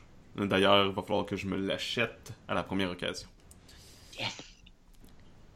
Donc, Marc oui, euh, moi, mon one-shot euh, aventureux de l'année, euh, pour moi, celui que je vais me souvenir le plus, ça va être celui de Fiasco.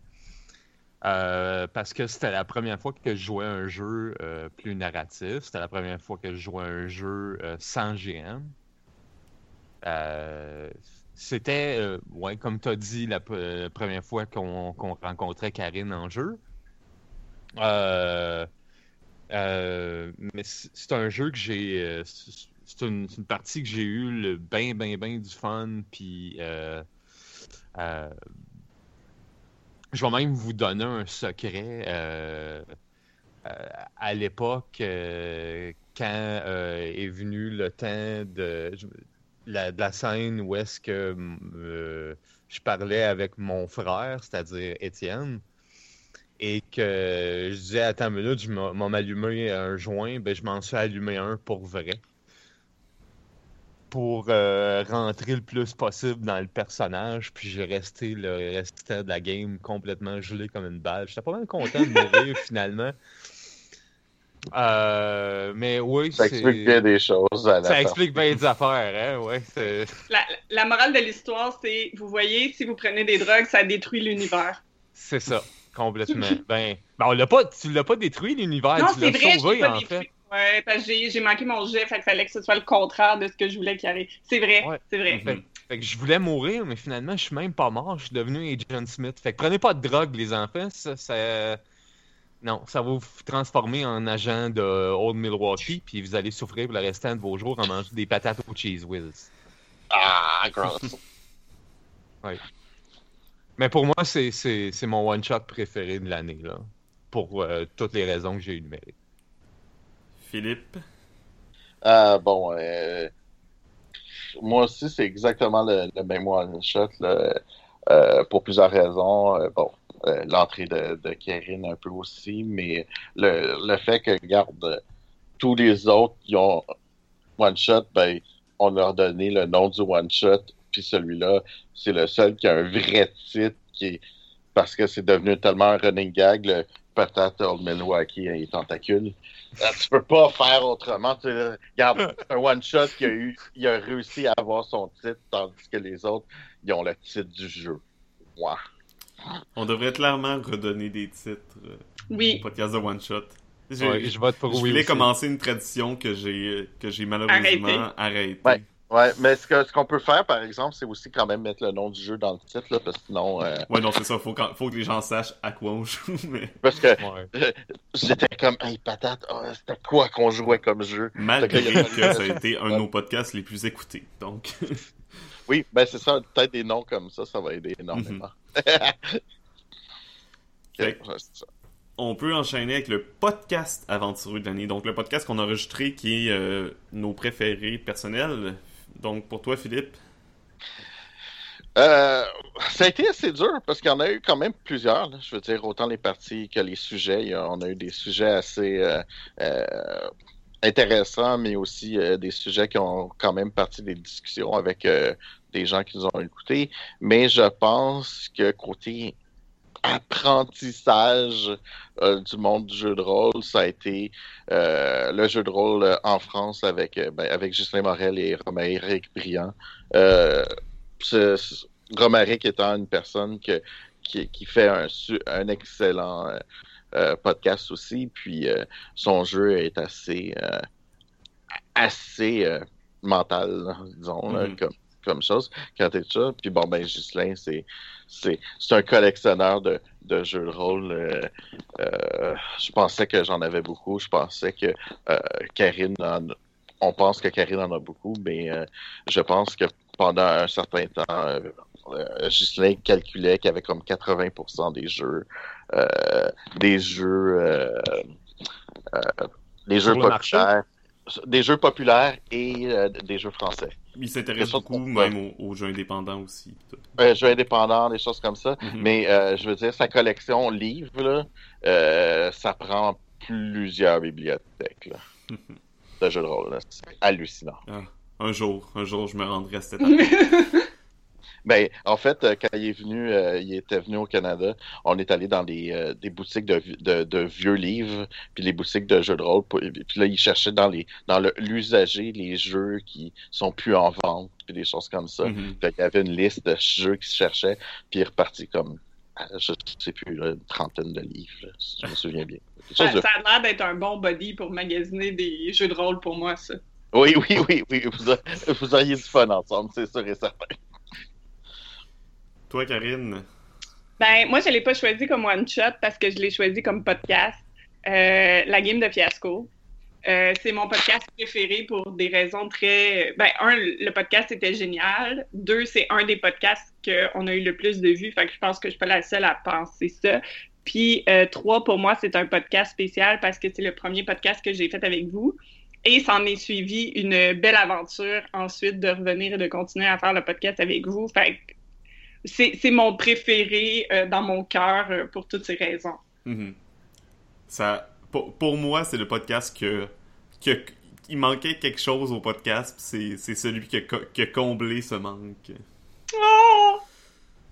Je suis tout ému. Arrête-moi ça, moi, je pleure. euh, je vais y aller. Moi, c'est le même que Philippe. Fait que avec Ghislain et Romaric, euh, non seulement parce que ça a été une conversation, ma foi, euh, merveilleuse et très instructive. Euh, les gens qui me connaissent savent que je suis un grand défendeur et quelqu'un qui encourage beaucoup la communauté rôliste au Québec puis qui essaye de la faire mousser. D'où la création du podcast, d'où Québec Jeux de rôle sur table, que, que j'aide le créateur à s'occuper, etc. Et savoir la situation du jeu de rôle chez nos cousins français était super intéressant parce que eux, ils ont une, beaucoup, euh, ils ont, une histoire plus vieille avec le jeu de rôle et une histoire très tumultueuse.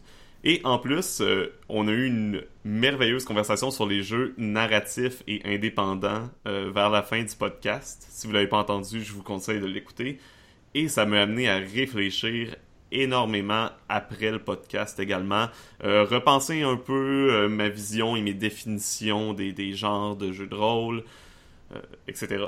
Pour moi, ça a été un podcast super enrichissant et super informatif. Marc? Moi, ben, il y a une égalité là aussi. si tu me demandes c'est quoi le l'événement qui a marqué 2016 au niveau des aventureux, pour moi, c'est le moment où est-ce qu'on a cessé d'être un trio, qu'on est devenu un quatuor. Et ce moment-là, c'est pas fiasco, je m'excuse, Karine, tu n'étais qu'une invitée. C'est vrai. C'est l'aventure numéro 35, les jeux de fantasy. Yes. Pas, pas nécessairement à cause du sujet en tant que tel, quoique c'est un sujet très intéressant, of course, mais parce que c'était la première fois où est-ce qu'on entendait Bonjour, je suis Karine Hamel et on est des aventureux. Et Oh, Oh, c'est cute. suis toute- Merci. Hey, j'ai dit qu'il y avait une égalité et euh, euh, c'est parce qu'il n'y a pas un Karine dans la vie, là. Non, mais je suis bien d'accord avec ça. Ouais, moi, euh, regarde, je t'ai envoyé des fleurs, cette heure, ça va être le pot. Non, c'est pas vrai. Correct. Mais Comme c'est. ça plus longtemps.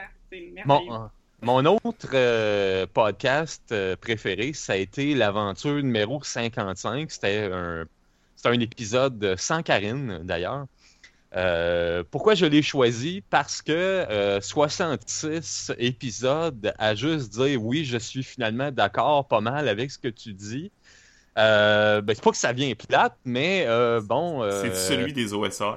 c'est celui des OSR, c'est-à-dire le premier et peut-être même le seul podcast où est-ce qu'il y a eu une baston oratoire entre nous trois. Puis, euh, euh, pas que je souhaite qu'il y en ait plus, mais euh, j'ai trouvé que ça l'a marqué une certaine. euh, euh, un- une étape, là, Mhm. de- une étape dans la- dans l'année, puis euh, j'espère que ça mène vers euh, quelque chose de, de- de plus, euh, je dirais pas corsé, mais que ça nous amène euh, plus À des tard meilleures discussions, ouais, c'est ça. Mais- c'est mais ça, je- être moins gêné euh, au niveau de nos propos. Je suis content de- que t'en parles parce que j'y ai pensé pendant justement que, que les autres disaient là, que Karine parlait. Euh, bon, en tout cas, bref, pendant qu'on parlait. Parce que Karine a parlé avant moi, fait que ça marche pas. Euh, mais bref, j'y ai pensé aussi, puis euh, ça, le podcast en tant que tel, sans plus, mais l'ostinage, moi j'aime ça m'ostiner. fait que j'ai eu du Ouais. plaisir. Ouais. Même Quand, si au quand, final... quand je sais que j'ai raison, j'ai tendance à m'ostiner aussi. Puis des fois, même si en fait j'ai pas vra- vraiment raison, je m'ostine pareil. Même, même, même si au final, pour moi, ce podcast-là, on reste un gros ostinage de une heure pour absolument rien parce que t'es pas d'accord avec quelque chose qu'on dit pas. Ouais, mais bon. Euh, on, pour- on pourrait recommencer à s'ostiner encore. on va laisser ça euh, à une autre fois. Oh, ouais. On s'en regarde un peu, là. Next euh, catégorie.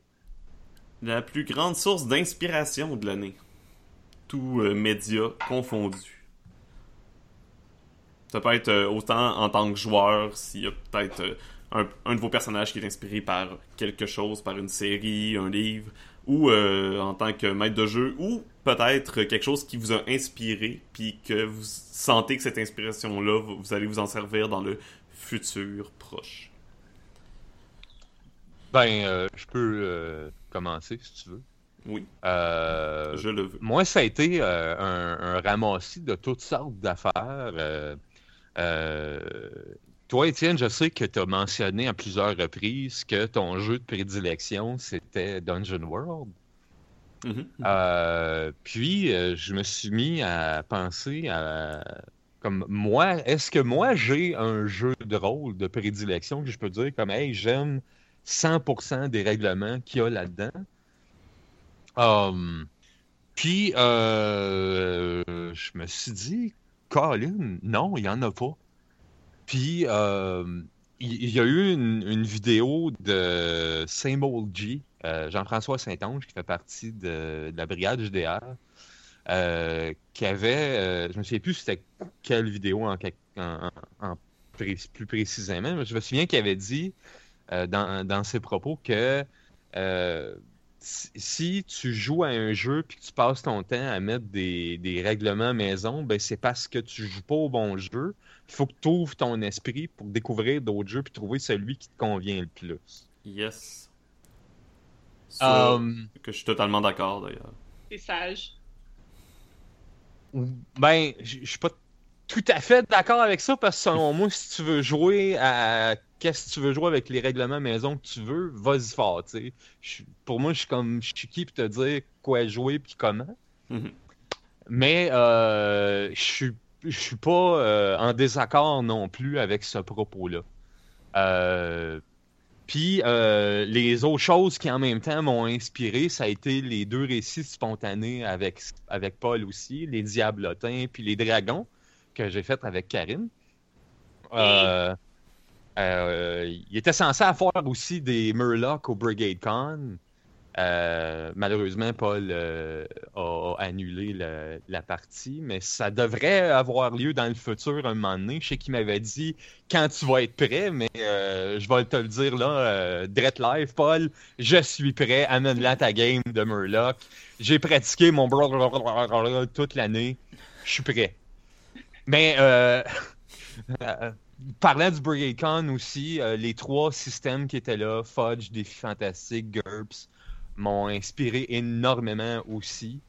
euh, pour euh, toutes sortes de raisons, des règlements que j'aimais. Encore là, pas des, des systèmes de jeu que j'aime à 100%, mais euh, toujours, c'était toujours des, des- systèmes dans lesquels il y avait une chose que j'étais comme, hey, ça, j'aime ça.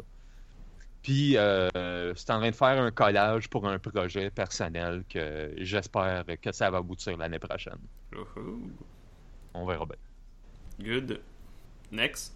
Euh, moi, c'est un board game, ma source d'inspiration de l'année, qui s'appelle Arabian Night. Euh, je ne sais pas si vous le connaissez. Oui, c'est probablement un de mes jeux de société euh, préférés à moi et ma copine. C'est un jeu où essentiellement, il faut que tu fasses différentes quêtes, puis t'arrives des événements, puis dépendamment comment tu réagis à l'événement, il se passe différentes choses. C'est un livre dont Euh, vous êtes le héros en jeu de société. Oui. Euh, et euh, c'est une source d'inspiration pour moi parce que euh, les premières, ben, depuis que j'ai joué à ça, j'essaie, puis des fois, je dois avouer que pour préparer mes games, des fois, je, lis un peu le livre pour voir différentes options parce que même si des fois tu rencontres un monstre dans Arabian Night, tu as quand même le choix de te mettre à genoux et de te mettre à le prier. Ou t'as pas juste l'attaquer comme choix. Puis souvent, euh, tu penses que tu vas faire, en tout cas moi ça m'arrive tout le temps, là, que je pense que l'action que je vais faire va entraîner une conséquence X.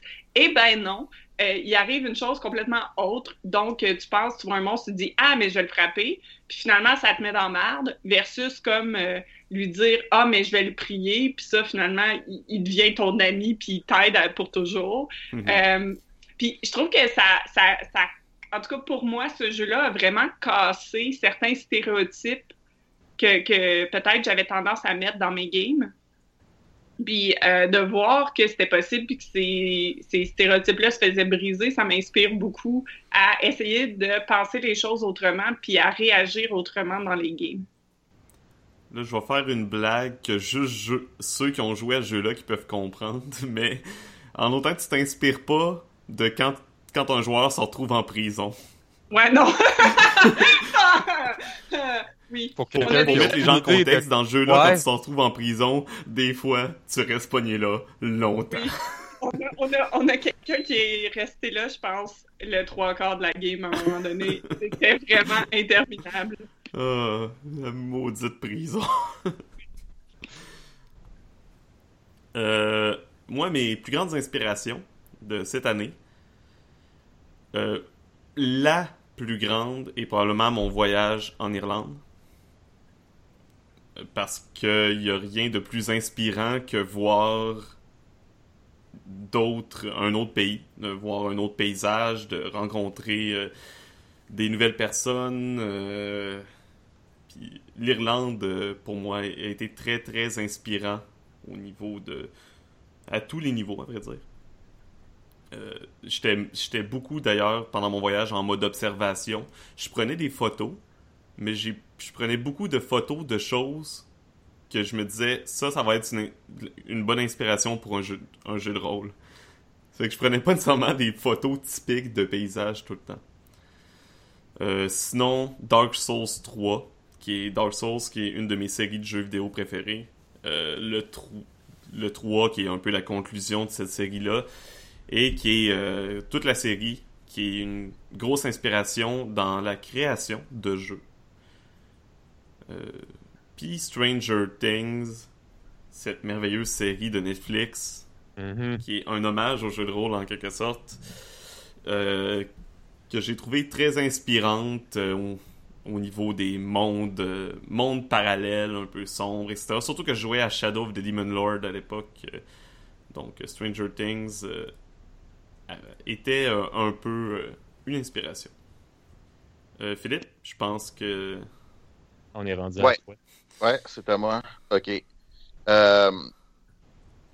moi, j'ai j'en ai plusieurs, dépendant de ce que je regarde. Je, en tant que joueur et maître de jeu, euh, oui, je suis d'accord que Stranger Things a été un, euh, une belle découverte. C'est vraiment super intéressant, ça, des choses comme ça. Mais aussi euh, Netflix et Sense8. Je ne sais pas si vous avez vu cette série. tu regardes les quatre ou cinq premières, tu n'as aucune idée qu'est-ce qui se passe. en fait, t'as aucune idée jusqu'à la fin, mais c'est l'intérêt du. Mm-hmm.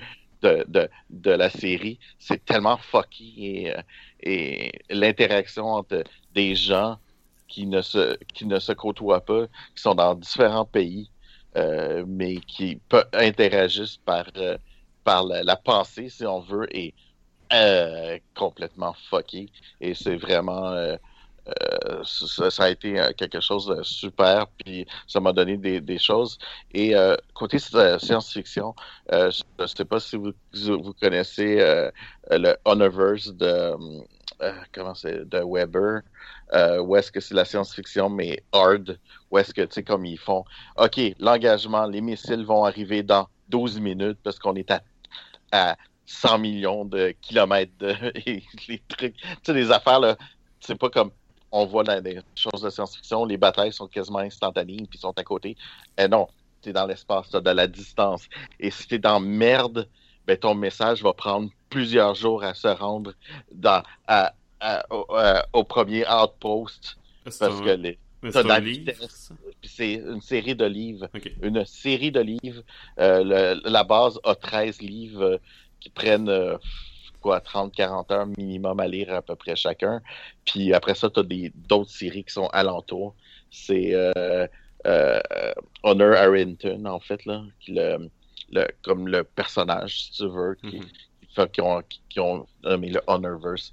Et c'est vraiment complètement superbe parce que justement, le, tu, vois mieux un peu comment traiter les choses dans l'espace dans, un côté plus réaliste euh, avec comme un peu de la science euh, forte, si on veut. Côté euh, auteur de jeu, bon, j'en ai parlé un peu tout à l'heure, la, cellule comme podcast, les voix d'Altaride, surtout ce qu'ils appelle les carnets ludographiques. Après, pratiquement à chaque émission, l'émission va prendre une heure, peut-être deux heures ou trois. Puis je vais faire à peu près après ça 4, 5, 6 fois le temps qu'ils ont parlé, à réfléchir à ah oui, on devrait faire telle affaire, euh, des choses comme ça. Ça, ça. me permet de réfléchir énormément à comment créer les jeux, les choses comme ça. Et il y a, aussi un en anglais qui s'appelle Design, Design Game, tout simplement. Mm-hmm. Puis ce, ce un, un, de ces podcasts-là a fait que j'ai complètement changé mon, euh, ma façon de, de faire nos, euh, nos, expériences de jeu, qui, qui l'a rendu beaucoup, beaucoup plus simple et, et, intéressant dans un sens. Pas faire comme tout le monde, mais tout en étant comme un peu tout le monde. Et deux petits livres qui m'ont inspiré pour faire un jeu d'eux-mêmes. Super niaiseux. Euh, Smith of Wootton Major de Tolkien et son livre pour enfants. Il a écrit un livre pour son petit kid. en fait, il a, créé une histoire à un moment donné parce que son enfant avait perdu un petit chien euh, en un petit chien en genre une poupée ou quelque chose mhm. comme ça. Et il a créé une histoire là-dessus qui, prend deux heures à lire à peu près, euh, qui s'appelait euh, Rover Random. Et c'est vraiment très random ce que vit ce petit chien-là. Et ça m'a tellement inspiré parce que ça m'a créé. Ça, en lisant ces deux livres-là, j'ai pris les deux. Ils n'ont aucun rapport ensemble, puis ça m'a m'a donné encore une idée d'un jeu. Euh, j'ai, fait que là, j'ai déjà tout écrit euh, juste à cause de ce, ces maudits livres-là. Je suis comme, ah non, encore un jeu de plus à créer. Euh, fait que. C'est le plaisir du design, avoir tout le temps des nouvelles idées, puis en flusher à moitié. Ouais, c'est ça. fait que je suis rendu comme, euh, je sais plus là, euh, au 15 euh, idées de jeu là. Euh, mais mettons, à part le, ceux-là, plus j'en ai 3-4 qui sont assez avancés pour dire qu'ils sont jouables. là. Mhm. Mais euh, ceux-là, c'est comme. Ça m'a tellement inspiré qu'en une journée, j'ai écrit euh, la base de mon jeu après avoir lu ces deux livres-là. C'est comme un après l'autre. Que C'est ça. L'inspiration spontanée. Ouais. Puis, euh, dont, dont, euh, dont, ben, ce jeu-là s'appelle Inspiration, justement. Fait que c'est- Bon. Fait que, prochaine catégorie, c'est le plus gros flop rôlistique.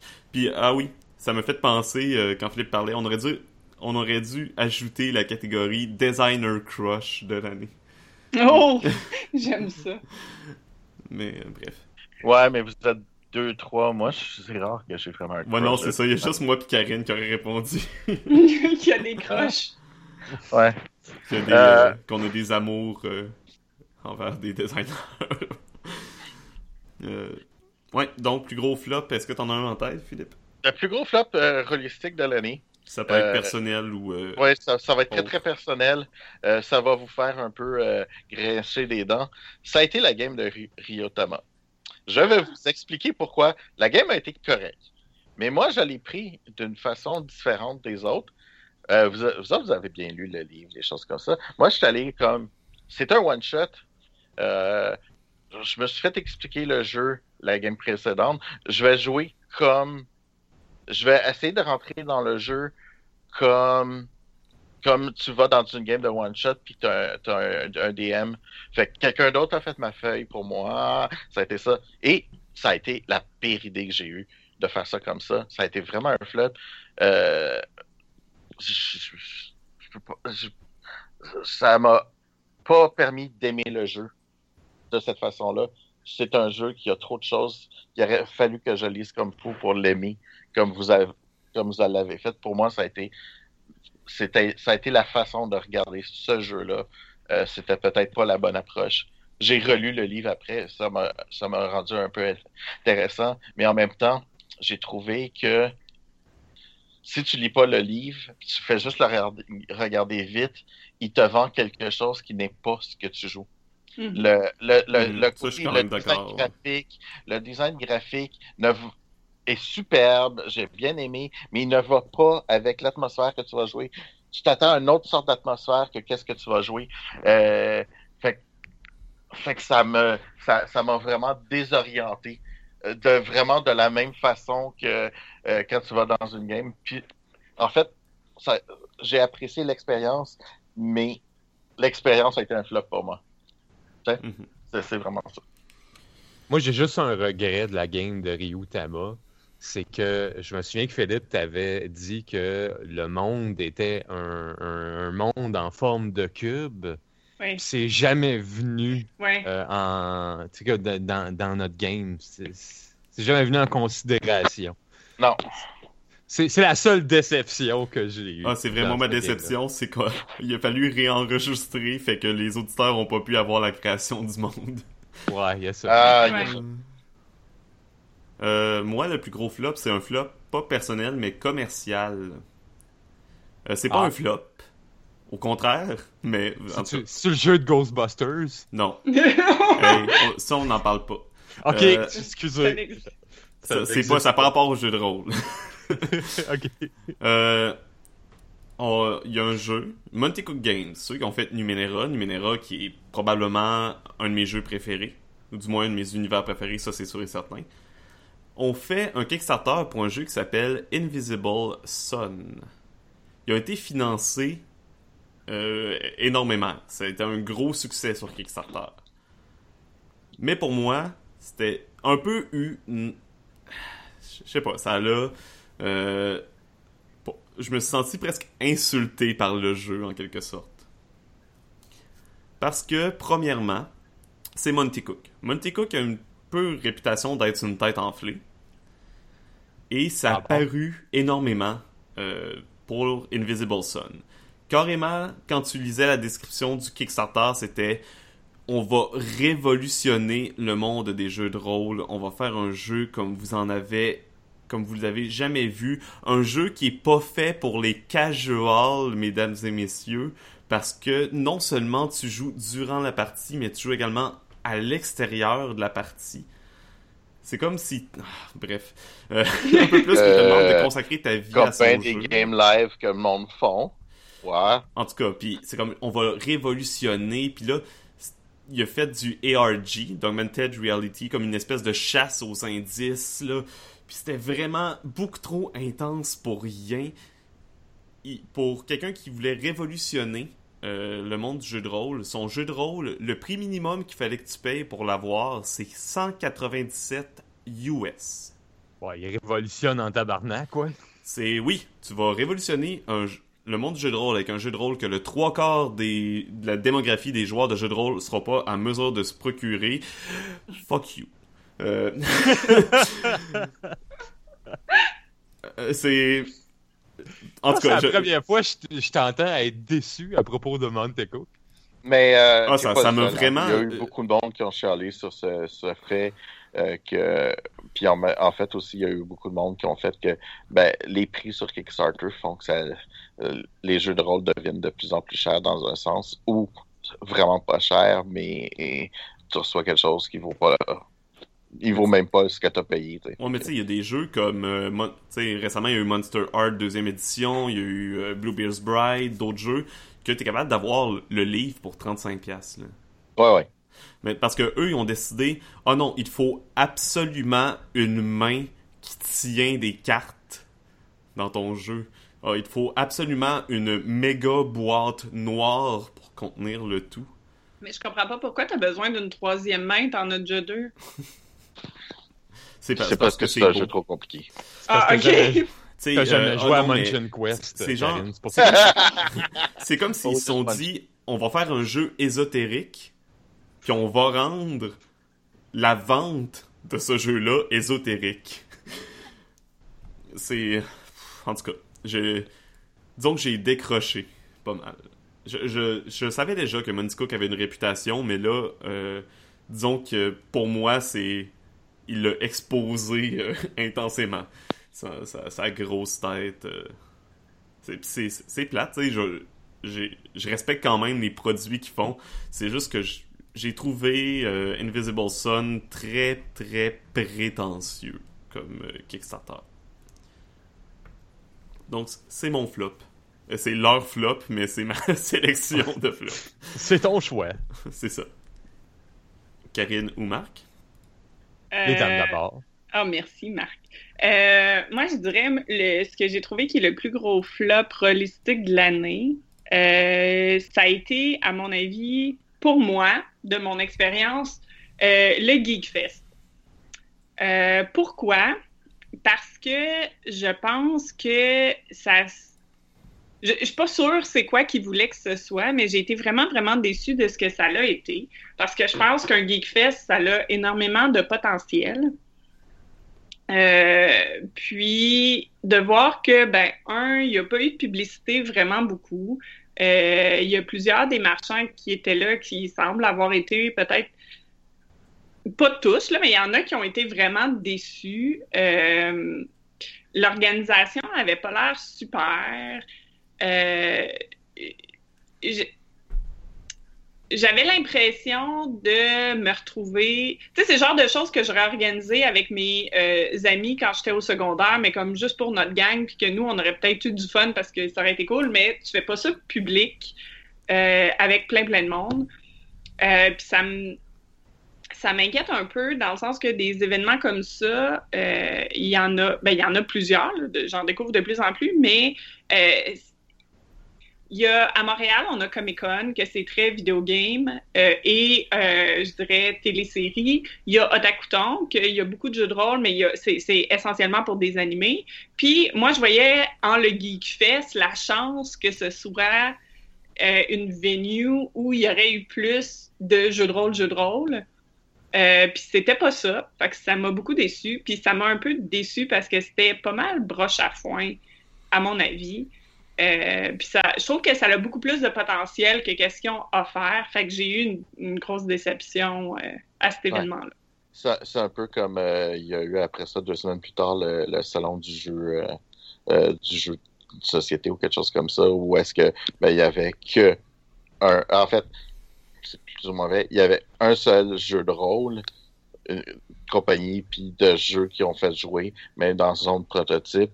Et il y avait un, un gars dans la zone artiste qui euh, vendait aussi ce genre de cartes qui sont plus, euh, plus modulaires, qui sont super intéressantes, mais que j'ai pas encore eu le temps de, de jouer avec. Là. Euh, euh, on, on est supposé de communiquer ensemble pour, pour, pour voir, mais euh, euh, ça, ça- j'ai trouvé ça, ouais, comme euh, le jeu de rôle est comme encore sous-représenté. euh, Ouais, mais j'ai tendance à faire à plus pardonner que le jeu de rôle soit pas représenté dans un événement qui s'appelle le jeu de société que, Ouais, ouais. que ce que le Geekfest a été, parce qu'à mon avis, pour le Geekfest, je sais que le Geekfest, c'est pas juste du jeu de rôle, là, euh, mais ça aurait été une place parfaite pour le mettre plus en avant de un, puis ça l'a pas ça n'a pas eu la chance vraiment de le faire. Puis deuxièmement, j'ai pas vraiment eu l'impression qu'il y avait quoi que ce soit qui était très bien représenté au Geekfest. On, on va travailler là-dessus. Là. L'année prochaine, les aventureux, Brigade JDR, puis Québec Jeux de rôle sur table, on va se recruter une armée, puis on va envahir le Geekfest. Yes! Il y aura pas le choix. Ben, il y a, il y a- l'année prochaine, tu as aussi Draconis qui revient. Euh, qui est, ce qui est cool. C'est, c'est Draconis étant. euh, ben, avec le nom, vous voyez, c'est un, un salon du, du jeu de rôle. C'est juste que la plus grosse année, il y a eu 150 personnes. Euh, sauf que là, la nouvelle équipe semble être plus euh, motivée à, faire quelque chose de bien pour, pour, euh, pour ça. Ça faisait quelques années que ça n'avait pas eu lieu. Puis c'était bien qu'il n'y avait pas tant de personnes que ça, il y avait toujours quand même euh, beaucoup, beaucoup de games, euh, des Mhm. choses comme ça. Il y avait tout le temps. Ah, ma- Maintenant aussi, euh, la communauté euh, québécoise est pas mal plus rassemblée à l'aide de Facebook et de d'autres. euh, Ouais, ça va aider un peu. Puis, tu sais, qu'il n'y ait pas beaucoup d'invités, je peux comprendre. Tu sais, c'est difficile d'attirer des gens puis de les faire se déplacer. Ça, ça cette partie-là, je peux. Je suis capable d'être indulgente là-dessus, là. mais il faut quand même que tu leur offres quelque chose d'intéressant. Euh, tu me dirais, ah, c'est petit, il n'y a pas beaucoup de monde, je vais faire, ben, je vais quand même aller voir puis essayer. Le Geekfest, honnêtement, il va falloir qu'ils me convainquent beaucoup pour que j'y retourne. Mhm. Ouais. En fait, euh, à ce que je cherche, on est les seuls qui n'ont pas perdu d'argent durant fin de semaine. Ben, c'est ça. Fait je. Je suis content pour ça, que nous autres, au moins, on n'a pas perdu d'argent. Mais euh, effectivement, euh, bon, OK. Je, je, je, je connais un peu des, des, des choses du Geekfest. L'année passée, ils ont, euh, ils ont fait un gros déficit parce qu'ils ont eu des grosses invités. Ouais, ben, il a fallu qu'ils passent, euh, je pense, par pas Kickstarter ou. Indiegogo cette année. Ouais, c'est Ils ont ça. fait Ben, une campagne de financement. C'est l'année passée qu'ils avaient fait un Ah, c'est l'année passée. Cette année, euh, cette année euh, ils ont essayé de, euh, de, de couvrir les frais puis de, de venir de- d'aller chercher l'argent de l'année, de comme de, de relever le trou, si on veut, pour l'année prochaine, essayer de repartir en, en, en force. Le problème, c'est que là, ça a donné un goût tellement amer à des gens que ça risque euh, de faire mal pour l'année prochaine. Mhm. Ouais. Ils se sont mal pris pour ça. Puis euh, ça, je suis d'accord avec toi, c'est un beau flop euh, pour le... surtout quand tu regardes le côté euh, jeu de rôle. je veux dire, jeu de rôle, je pense qu'il y avait ben, il y avait nos, nos deux éditeurs euh, québécois. euh, Mais il y avait Courant Fractal, puis il y avait euh, Ragnarok. Ragnarok. Puis je sais qu'ils ont presque pas vendu, puis même faire des one-shots, c'était pas évident. En tout cas, bref, ça a pas... Ragnarok, ils ont réussi à faire un one-shot au complet. C'est ça, mais dans une fin de Ils ont semaine vendu complète. un livre. Un livre dans toute la semaine. Damn. Tandis que, tu vois, euh, au, au salon de, comme de jeux de société, Ragnarok, euh, je- je- en- une heure, ils ont, juste en une heure où j'étais avec eux, ils ont vendu comme 5-6 livres euh, dans une heure, là, ce qui est quand même assez bien parce que le monde ne s'attendait pas à avoir des jeux de rôle nécessairement. Puis, Ben voilà. de- puis ils faisaient des games, des games démos, là. Ça- la table était tout le temps pleine toute la, tout- toute la fin de semaine. Ça n'a pas arrêté. Mais c'était les seuls qui étaient là, en jeu de rôle. sais, honnêtement, au Geekfest, on a fait. J'ai jasé plus avec les autres personnes qui étaient dans les. Parce que j'accompagnais Philippe, là, pour. euh, Je l'ai aidé en- cette fin de semaine-là. Puis on a plus jasé entre commerçants qu'avec du monde. Mhm. Et ça l'inclut. Et je compte tous les saluts, là. Je, je compte le salut comme une interaction, là. J'ai eu plus d'échanges avec les autres commerçants qu'avec n'importe qui d'autre. C'est ça. ouais, c'est vraiment dommage. Juste par curiosité, c'est- pour avoir un kiosque au Geekfest, ça coûte combien? Ça coûtait trop cher. c'est Ok. ça la ça bonne réponse. vraiment trop cher C'est pour la ce réponse. qu'ils donnaient. Pour la grosseur d'événement, ça coûtait, euh, je pense, 200 pièces la table. Euh, euh, normalement, la grosseur d'événement, ça devrait être quelque chose comme 75 à 100 pièces la table. Puis les tables étaient plus petites. Il y a Quand- des 6 pieds au lieu des 8 pieds. Puis je veux dire, je regardais, ben ça dépend, parce que si tu regardes au Mini Comic Con en fin de semaine, ça coûtait euh, 275 pièces la, la table, mais t'avais quoi? Euh, Ouais, ils ont une plus grande. de monde euh, qui sont allés. Ouais, c'est ça. plus de monde, plus grande expo- exposure. C'est ça, puis c'était du monde qui allait là pour euh, bon, le Mini Comic Con, c'était vendu comme étant juste la, la salle d'exposition. Euh, fait que c'est sûr que tu vas là plus pour acheter que faire des choses. Puis euh, je veux dire, il y avait une ligne d'attente plus à cause de euh, qu'il atteignait tout le temps la limite maximum de la, la, la salle. Fait que fa- il attendait que quelqu'un sorte pour faire entrer quelqu'un, tu sais, tout le temps, tout le temps. Puis l'entrée était gratuite aussi. Parce que le, le Comic Con il était très cher pour euh, rentrer pour les, les gens. Bon, fait que euh, sinon, on va lâcher un peu le Geekfest. Euh, Moi, à mon part si c'est le Geekfest aussi, Marc. Non, non, non. C'est euh, non, c'est un, c'est des, c'est très personnel. Euh, euh, ex aequo encore là, il y en a trois, mais euh, trois de différents euh, euh, niveaux. Le premier niveau, ça a été un échec technique. J'ai voulu m'acheter, vu qu'on commençait une partie de Donjon 3.5 euh, chez nous. j'ai voulu m'acheter une tablette et qui m'a coûté assez cher parce qu'il y avait un projeteur dessus. Puis la maudite affaire, elle marche plus déjà après trois mois. Puis il y avait juste un, un mois de garantie dessus. Puis ça m'a euh, coûté une beurrée. Puis ça me fait Pour chier. vrai, ça marche plus après trois mois. Trois mois, elle marche plus. Euh, les produits Lenovo, je n'achète plus ça jamais de mon existence. Euh, désolé pour la compagnie s'ils nous entendent, qui mange de la marde. Deuxième échec, ça a été un. Ça m'est arrivé souvent d'avoir des échecs critiques, mais ça m'avait jamais arrivé avant cette année d'avoir une partie où est-ce que tous mes jets de dés, mais vraiment tous mes jets de dés ont été des échecs. Ça a été dans ma game d'omniscience avec euh, Christophe Brace. Euh, Toutes mes, mes jets de dés, ça a été des noms. Tu as, le choix entre oui et, oui mais, non et et non mais. Puis s- toutes mes ça a été des noms.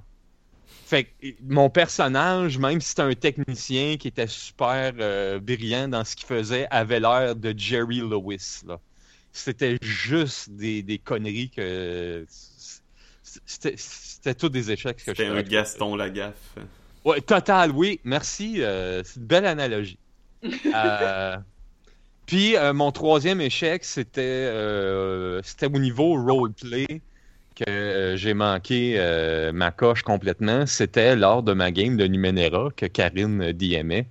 Euh, Oui, c'était alors que j'essayais d'ouvrir une Christie de poignée qui était barrée. Et encore là, bon, tu sais, t'as un échec au mauvais moment, ça arrive, tu sais. Mais là, je me suis fait découvrir, puis j'étais pas censé, moi, je suis censé être camouflé, puis tout, puis je m'en entendais, mais pas du tout. Puis j'ai, tu sais, normalement, tu, devrais être capable de, te sortir d'une situation en disant quelque chose, puis j'ai rien trouvé de meilleur de dire que je suis bleu, parce que c'était le, c'était le surnom de mon personnage, puis euh, garde, j'ai même pas eu besoin d'avoir du recul pour savoir que c'était une de mes interventions les plus inutiles et plus stupides de l'année. Mais ça a eu le, le- le mérite de faire rire euh, le monde qui jouait. Est-ce que tout le monde s'est mis à chanter I'm Blue, Babidi Babada? J'ai eu la tune dans la tête, j'ai pas osé la chanter. T'es-tu sérieuse? Parce, que pas moi, mais ça m'aurait fait rire en Maudit si t'aurais chanté. Moi, c'est la première chose que j'aurais fait si j'étais, si j'avais été. La, la seule raison que j'ai pas chanté, c'est que je chante atrocement mal. On m'était pas obligé de chanter, tu peux le dire comme ça, I'm blue. Babidi, Mais babidi. je l'ai eu dans la tête, et oui, moi j'avais trouvé ça très très très très drôle. Oui, Euh. puis le pire, c'est que ça avait été un personnage avec un background euh, incroyable, puis ça m'avait vraiment... Je me suis déçu moi-même, là, de- de- d'avoir Mhm. euh, été aussi pourri niveau roleplay. Euh, c'était ça mon, mon triple échec là, de cette année. Le prochaine catégorie, c'est l'accomplissement rôlistique personnel de l'année, mais j'ai l'impression que ça revient au même à la compétence de l'année. Ou non, pas tant. Je sais pas. Euh, pas moi, non. Mais moi, mon accomplissement euh, de l'année, ça a été ma participation au Brigade Con. Ah, Euh, oui, ben c'est une journée où est-ce que j'ai joué à trois parties. J'ai rencontré plein de gens. J'ai découvert d'autres settings que j'avais jamais joué.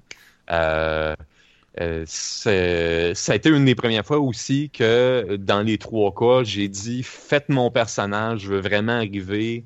Un peu comme euh, Philippe à Ryutama.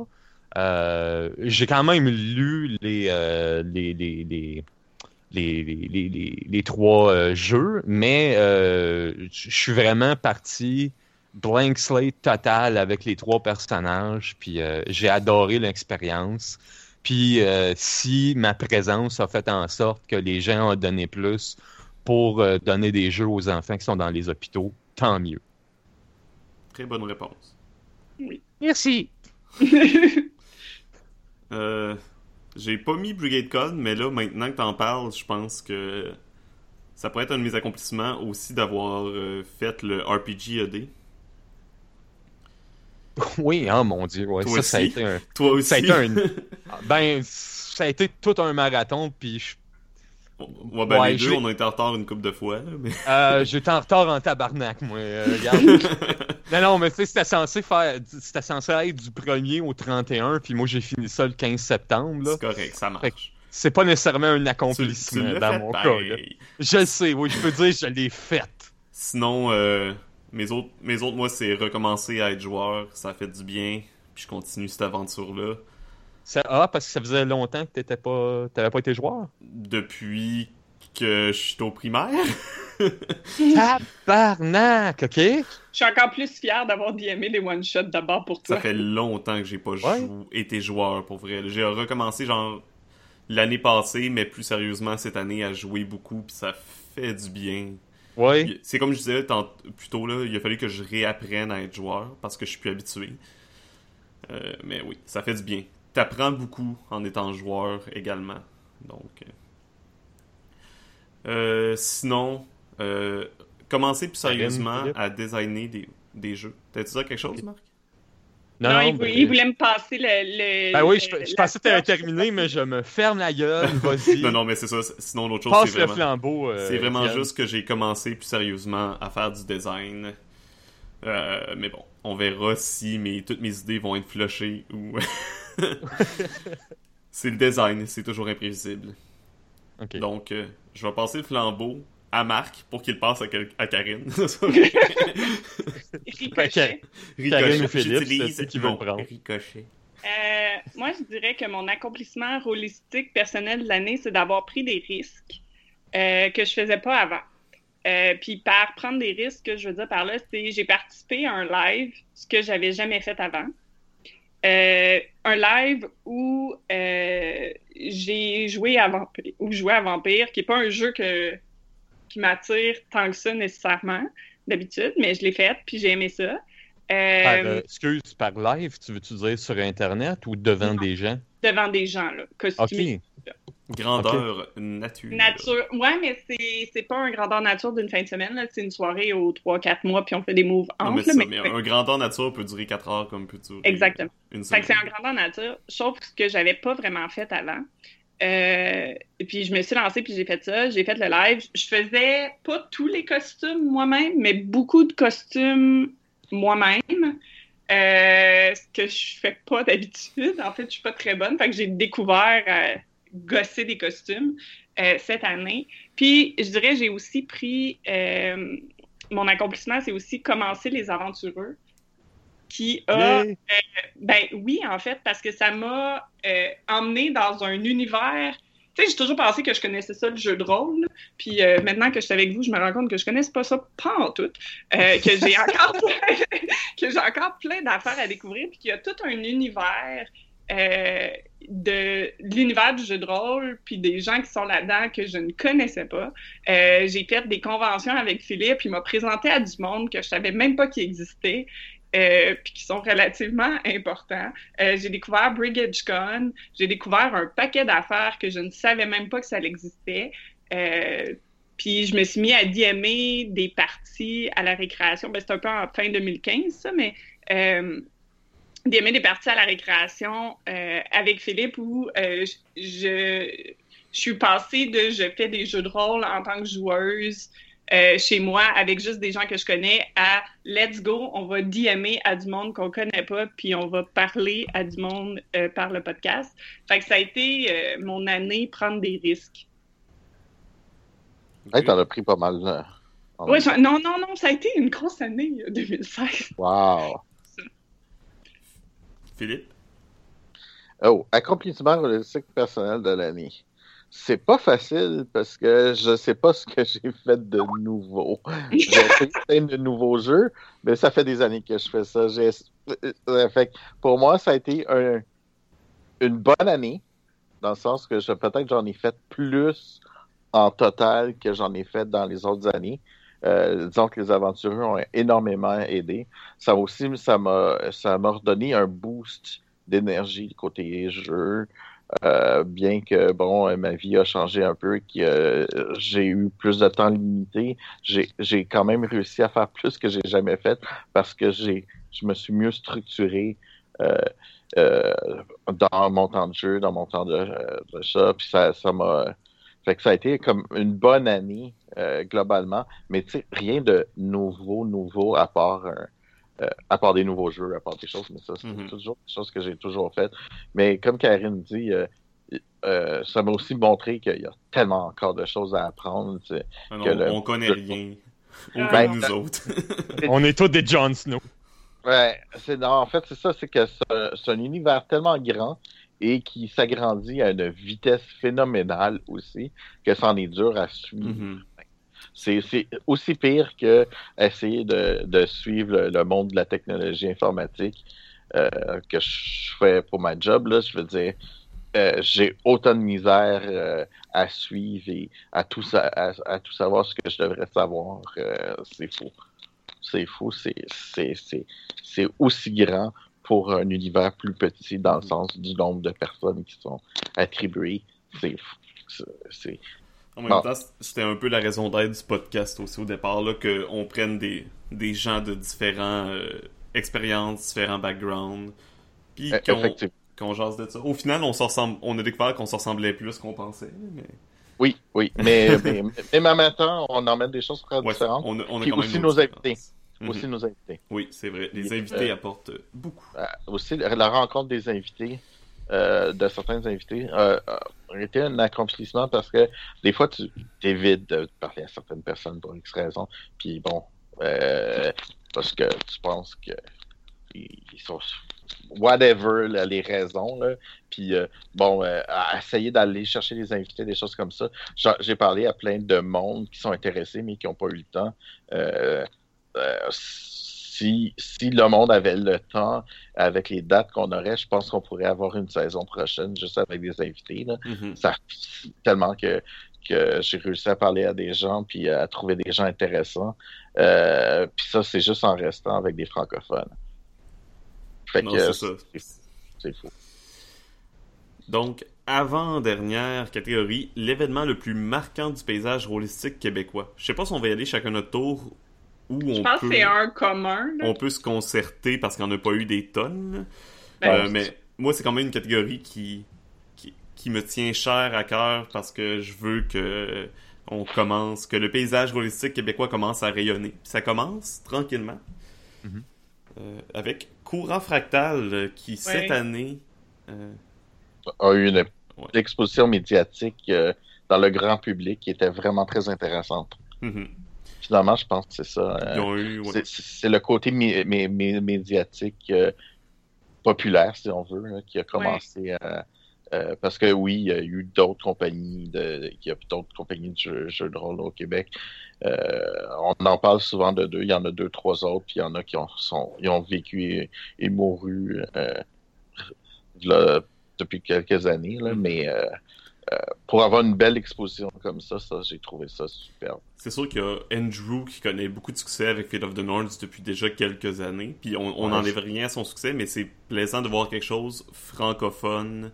Ouais, mais euh, ce, que, ce que je dirais de, de Andrew, parce que ouais, c'est un, il est pas francophone, mais l'autre chose aussi, c'est que euh, de le- c'est comme le truc de connu là, dans son propre euh, tu sais, je veux dire, ici, il est à peine connu comparativement aux États-Unis ou Non, des c'est choses ça. ça. Sa popularité est pas nécessairement ici. Il est plus populaire en Allemagne qu'ici, là, tu sais. Puis en Suède aussi.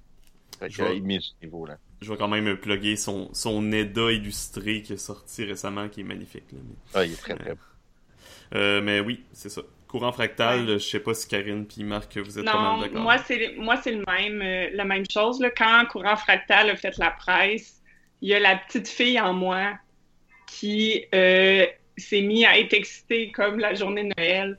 Euh, ça m'a j'ai été tellement fière que un hobby que j'aime tellement fasse les un journal comme la presse ça a été pour moi quelque chose de j'ai- j'ai j'ai- j'ai comme pas les mots pour le décrire, là, mais ça, Ça- c'était comme quelque chose que j'aurais jamais pensé qui serait arrivé, Ouais. puis ça l'a fait, puis ça m'a- j'ai trouvé ça façon magnifique. Ouais, Ben, de façon oui. positive en plus.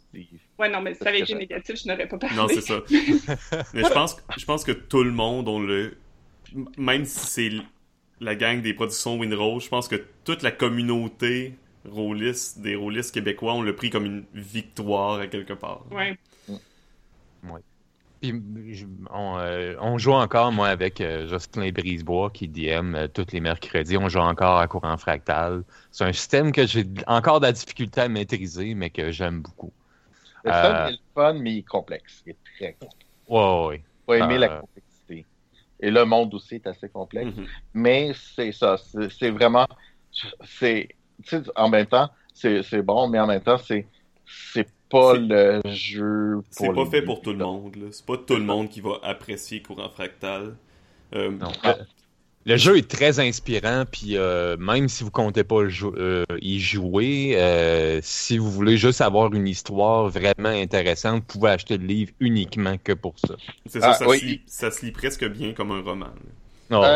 Oh, ça se lit comme un roman, en fait. Le- la, la partie historique, là, ça se lit comme un roman. Qui, qui est à peu près le trois quarts du livre. Donc. Exactement. Euh, si vous voulez plus de détails, euh, on a notre podcast euh, avec la gang des productions Windrose. Fait que, Oui, on les avait reçus. oui, Ouais. puis il l'explique mieux que nous autres. J'espère. J'espère. Puis euh, de mon côté, même si Courant Fractal a, euh, je dirais, ouvert des portes, euh, notamment euh, grâce à leur euh, rayonnement dans la, dans, dans la presse puis euh, ailleurs aussi. euh, pour moi, c'est pas l'événement le plus marquant du paysage holistique québécois. Euh, parce que euh, faut se rappeler que un de nos buts principaux du podcast, c'est de populariser le jeu de rôle. Mhm. Puis pour moi, ce qui va, ce qui a amené le plus le, le jeu de rôle au niveau du mainstream, c'est euh, les sessions live de D&D 5e édition de, Es-tu Game avec les appendices. C'est pour la première fois, moi c'est la première fois que je vois des, des gens, des personnalités connues qui font partie de l'entertainment mainstream au Québec jouer à un jeu de rôle. C'est sûr que bon, c'est le jeu de rôle le plus connu, mais c'est un début. Puis pour moi, ça, c'est euh, ça va marquer euh, le, le- le jeu de rôle au Québec. Pour moi, c'est ça qui a marqué le plus le jeu de rôle au Québec cette année. J'avoue que c'est un peu comme notre aventure québécois en quelque sorte. Mm. Aventure de joueur du grenier. Ouais, ouais, ouais. ouais, un peu. Ben, En euh, quelque sorte. les- euh, personnellement, les deux m'ont passé au-dessus de la tête comme Ouais, ben, à, c'est- à la une même couple chose. de kilomètres. Ouais, là. c'est ça, c'est la même chose pour moi, mais c'est comme Non. Marc dit, ça je- Je sais que pour les rôlistes d'expérience qui sont habitués à autre chose, euh, tu vois du monde juste déconner à jouer à D&D 5, c'est peut-être pas ce qui est plus intéressant, et je l'admets, je suis d'accord avec vous autres, mais niveau populariser le jeu de rôle, pour moi, c'est l'événement le plus marquant Mhm. de 2016. C'est bon, c'est vrai. Et dernière catégorie, la plus grande attente pour la prochaine année. C'est dur d'en choisir juste une. Juste la plus grande, ouais, non, c'est. Ouais. Ben moi, vu que Donald Trump est élu, je souhaite juste qu'il n'y ait pas de bombe atomique qui tombe en 2016. là. Faut que ça soit par rapport au jeu de rôle, par exemple. Ah, calice! Fuck! Ben, c'est parce que là, il, ah, il veut pas jouer à After the Bomb. euh, Ouais, t'as pas ju- il a pas envie de juste jouer à des jeux post-apocalyptiques comme on a appris. Ben, va falloir qu'on joue à un jeu post-apocalyptique cette année, je pense. Ah, Mm. ben, euh, hein? Apocalypse World deuxième édition. Ah! Why Ah, not? ouais, c'est vrai qu'il va y avoir deux épisodes. Ah, ben, je pense qu'il y en a Je l'ai déjà. fait que- Euh, ben, moi, personnellement, ce que j'attends le plus, attendre est un grand mot, mais euh, le Blades in the Dark, la sortie officielle du jeu, du nouveau jeu de John Harper, euh, j'ai le dernier, le Quick Start le plus récent, dans le fond, parce que je suis un backer de son Kickstarter. Et euh, ce jeu-là est pas mal devenu, je pense, mon jeu préféré. Ou du moins est en voie de le devenir. C'est plus commen- Dungeon World? Non, probablement Ah. J'ai commencé... je commence ma campagne de Blades in the Dark avec mon groupe. On l'a commencé lundi passé. Euh, ben, pas le lundi passé, mais la semaine dernière, plutôt. Euh, Puis on va vraiment commencer à jouer cette semaine. Fait que, en quelque sorte, euh, ça va être 2016 parce que je reçois officiellement le livre terminé en 2016. Puis la partie va surtout se faire en 2016. Euh, sinon, tout ce qui va sortir en 2016 du paysage québécois, ça, évidemment, j'attends comme euh, plug à euh, Bûcheron et Loup-Garou. Oui, j'ai oublié de 2017. mentionner ça, oui. Mhm. Il est encore en, c'est un jeu qui est encore en playtest là, mais euh, quelqu'un qui travaille sur un jeu inspiration folklore québécois. Euh, il le fait avec un humour et un talent de conteur euh, vraiment remarquable. Oui, Paul l'a reçu, puis il l'a, euh, il, il- il a, il a fait un, un review en vidéo. Euh, il- c'est, en tout cas, allez voir ça. Il y a, il y a eu un gros fangasm pour sur ce jeu. JDR Ludiste. Ah oui, total. Il a, il a- il a trippé vraiment net. Là. Il veut faire une game de ça un moment donné, là. Puis euh, côté plus personnel, j'attends de faire mes propres playtests si euh, l'avenir le veut bien. Hmm. Donc vos attentes à vous? Pas tout en Euh, même temps. Non, je vais y aller, c'est bon. Euh, euh, moi, il y a un événement qui va se passer cette année, que c'est pas confirmé à 100% encore, mais c'est sûr à comme 90, puis j'ai excessivement hâte. C'est Paxis. Là, vous allez me dire, Karine, Paxis, ça existe à chaque année. Puis c'est d'ailleurs magnifique parce que je ressors toujours de là avec genre 25 nouveaux jeux que je savais même pas qu'ils existaient avant. Et beaucoup moins d'argent dans le portefeuille. Oui. Oui, non, mais ça, ça, ça, ça, ça- ça fait partie de la game. Ça me fait plaisir de donner mon argent pour le jeu de rôle. Fait que je vais revenir avec un paquet de jeux que je sais pas encore c'est quoi, mais tous ces jeux-là vont euh, me faire triper. Euh, mais cette année, si tout se passe bien, je vais participer comme bénévole à Paxis à Game on Demand, c'est-à-dire que je vais DMer des one-shots à Paxis. Et pour moi, c'est quelque chose que j'attends avec énormément d'impatience parce que j'ai bien hâte de voir euh, comment ça va aller. Euh, ça fait comme deux, trois ans que j'essaye de faire ça, puis cette année, j'ai réussi à contacter les bonnes personnes puis à le faire. Fait que j'ai bien hâte de voir. Puis les jeux que j'ai choisis pour le moment, parce qu'on m'a limité à deux, j'étais un petit peu maudit par rapport à ça, mais essentiellement, les jeux que je devrais faire essayer, c'est Psyron et Call of Cthulhu. Bonne je vais idée. Bonne idée. Deux Merci. excellents choix. que Oui. je vais euh, aller faire essayer. Ben, c'est aussi parce qu'il y a certains d'autres jeux que je voulais faire essayer, comme Dread, qu'il y a quelqu'un d'autre qui le fait. Fait que je vais pas je vais pas faire de doublons, là, mais euh, je suis vraiment excitée et nerveuse euh, de faire ça. Fait que ça va être mon attente euh, principale. Les autres attentes, j'ai Ten Candles sur une de mes tablettes que ça fait je sais pas combien de temps qu'on se dit qu'on va euh, jouer. Fait que je devrais y jouer cette année, du moins je l'espère. Il y a Exalted troisième édition que je sais que le PDF est sorti, mais c'est un PDF de je sais pas combien de pages. Ça, ça se lit très mal en PDF. Fait que moi j'attends la vraie version et ça fait trois ans que je l'attends, mais là j'ai bon espoir que c'est cette année que ça va se passer. Et euh, étrangement, une de mes plus grandes attentes pour 2017, c'est un jeu vidéo. Oui, je sais. J'aurai probablement pas parce que je vais avoir Ouais. du motion sickness. Oui, je sais. Mais c'est Torment. Ah oui, Euh, Tides of le- Numenera. Exactement. Le Oui. jeu vidéo RPG qui va se faire dans l'univers de Numenera. Je l'attends avec énormément d'impatience. Je risque de me prendre un moment avec beaucoup de gravol et essayer d'y jouer. Euh, probablement sans succès, mais ça, c'est un jeu que je vais quand même mettre l'effort pour Non. essayer. Non, je pense que ça va, ça va être correct parce que c'est un jeu en 2D. C'est pas un jeu en Pour 3D. Oui, Ben, il est, en, Je les il est en adore. 3D, mais il est top-down. C'est comme les vieux Baldur's Gate. ouais, ouais, ouais. Yes! Fait que j'ai ben, peut-être une chance de pouvoir y jouer.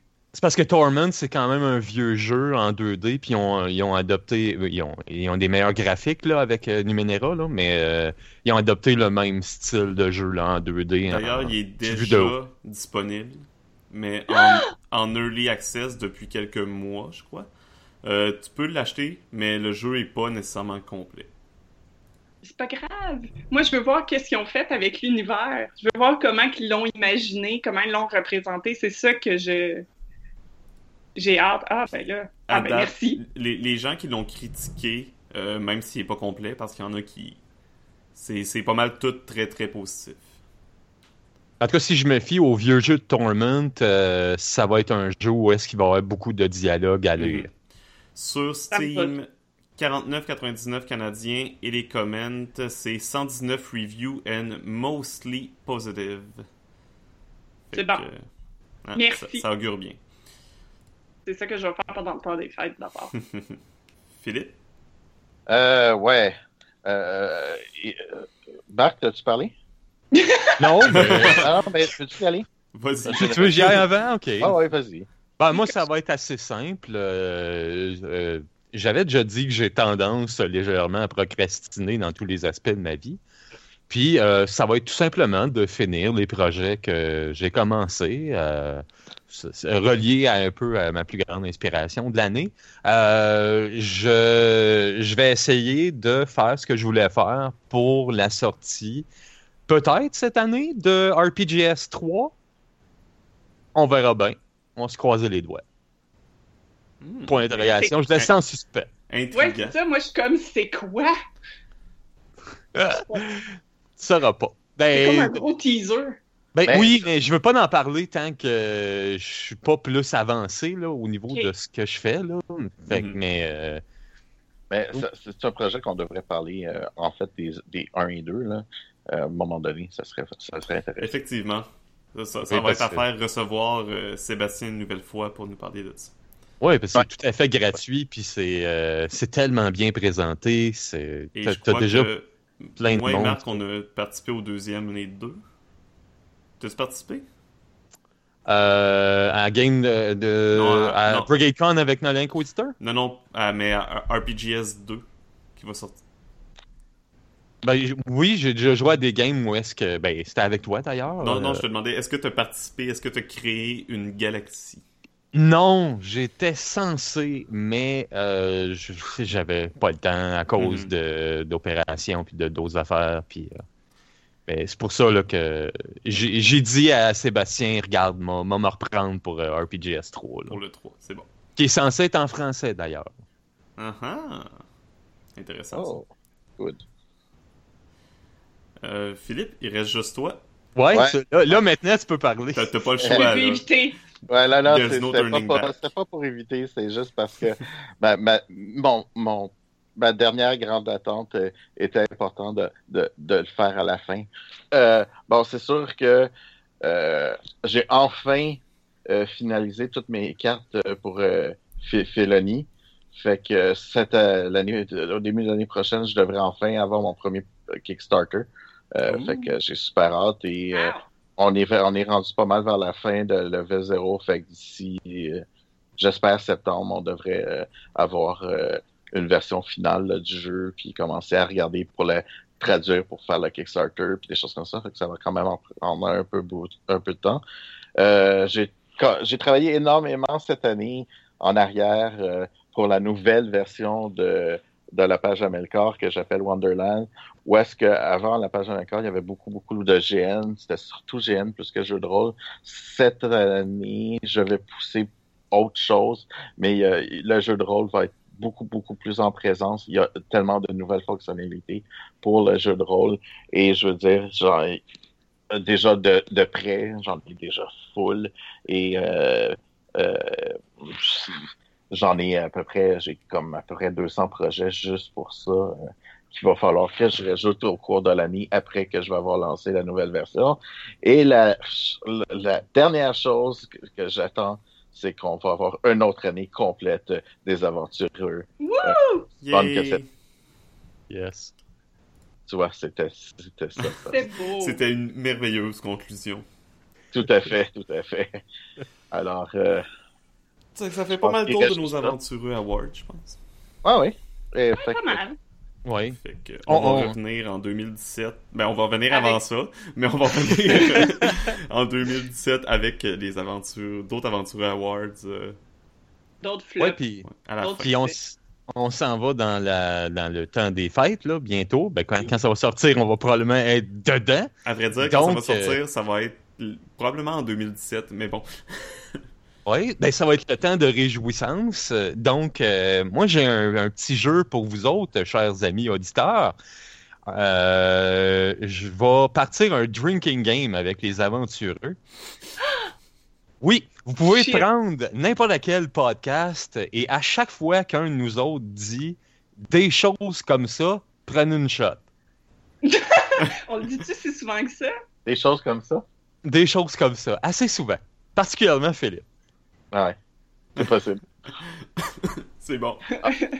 On, on partira. Euh, moi, je pourrais en dire d'autres. C'est moi qui les édite, les podcasts. Fait que je sais c'est quoi vos manies.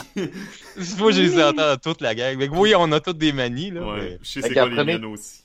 Ben, on dit toutes euh, des choses comme ça. Il n'y a pas rien que Philippe. Là. On Moi, dit- euh, vous pouvez boire à chaque fois je dis oui, non. Ouais, ben là, ça, c'est- personne va finir le. Non, mais. Non, non, mais que- c'est un ou l'autre. Ils choisissent leur aventureux, puis il faut qu'ils boivent pour la manie. Moi, c'est quoi ça. ma manie? Moi, c'est oui et non, un à la suite de l'autre. Ah oui, oui, ok, à la suite. C'est alors. oui, non, euh, telle chose. Moi, c'est quoi ma manie? Euh. Rire? Moi, c'est Non. qu'il faut faire- Moi, je pense qu'il va falloir faire un bingo de toutes ces affaires-là. Karine, quand elle commence ses phares, elle fait, elle fait des petits. De temps en temps. Vrai. Mais ils sont toutes coupées au montage, fait que vous allez pas les entendre. C'est merveilleux. Euh, Mais En tout ouais. Ah, cas, ça va vous donner une raison de vous saouler euh, cette année. Chercher. C'est le temps des fêtes, pas besoin de raison. Bon point, Étienne. Mais faites quand même attention à votre foi, hein, c'est important. Ouais, non, c'est ça. J'allais dire, je voulais dire buvez avec modération, mais j'allais dire buvez généreusement. Euh, bravo. Ben, Bu- buvez généreusement avec modération. Euh, oui, Ouais. non. Euh, Boire, Des choses comme ça. boire généreusement, c'est que tu bois avec plein de personnes. c'est ça, exactement. Généreux avec ton alcool, t'en donnes à plein de monde. Tu vois? Tout le monde prend sa shot en même temps. Parfait. Sur ce, on vous souhaite une excellente année. Ouais. Euh, on, on espère que vous allez rester avec nous pour 2017.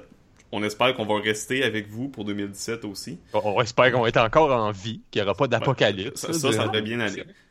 Ben, on va se croiser les doigts. là. Je veux dire, euh, Donald Trump, euh, Vladimir Poutine et Kim Jong-un devraient faire un beau mélange, mélange durant la- l'année qui vient. Fait que Donald Trump, c'est le fromage. Poutine, en tout cas. Ah. Il est orange. Ah ouais, il est orange. Sa couleur est proche. Oh mon dieu! Euh, sur ce mauvais jeu de mots et euh, sur cette révélation de nos idéaux politiques, euh, on vous dit bonne année, de joyeuses fêtes. On vous donne rendez-vous probablement la semaine prochaine, tout simplement. On vous souhaite une excellente journée, une bonne semaine et surtout, Bonne bonne aventure. aventure.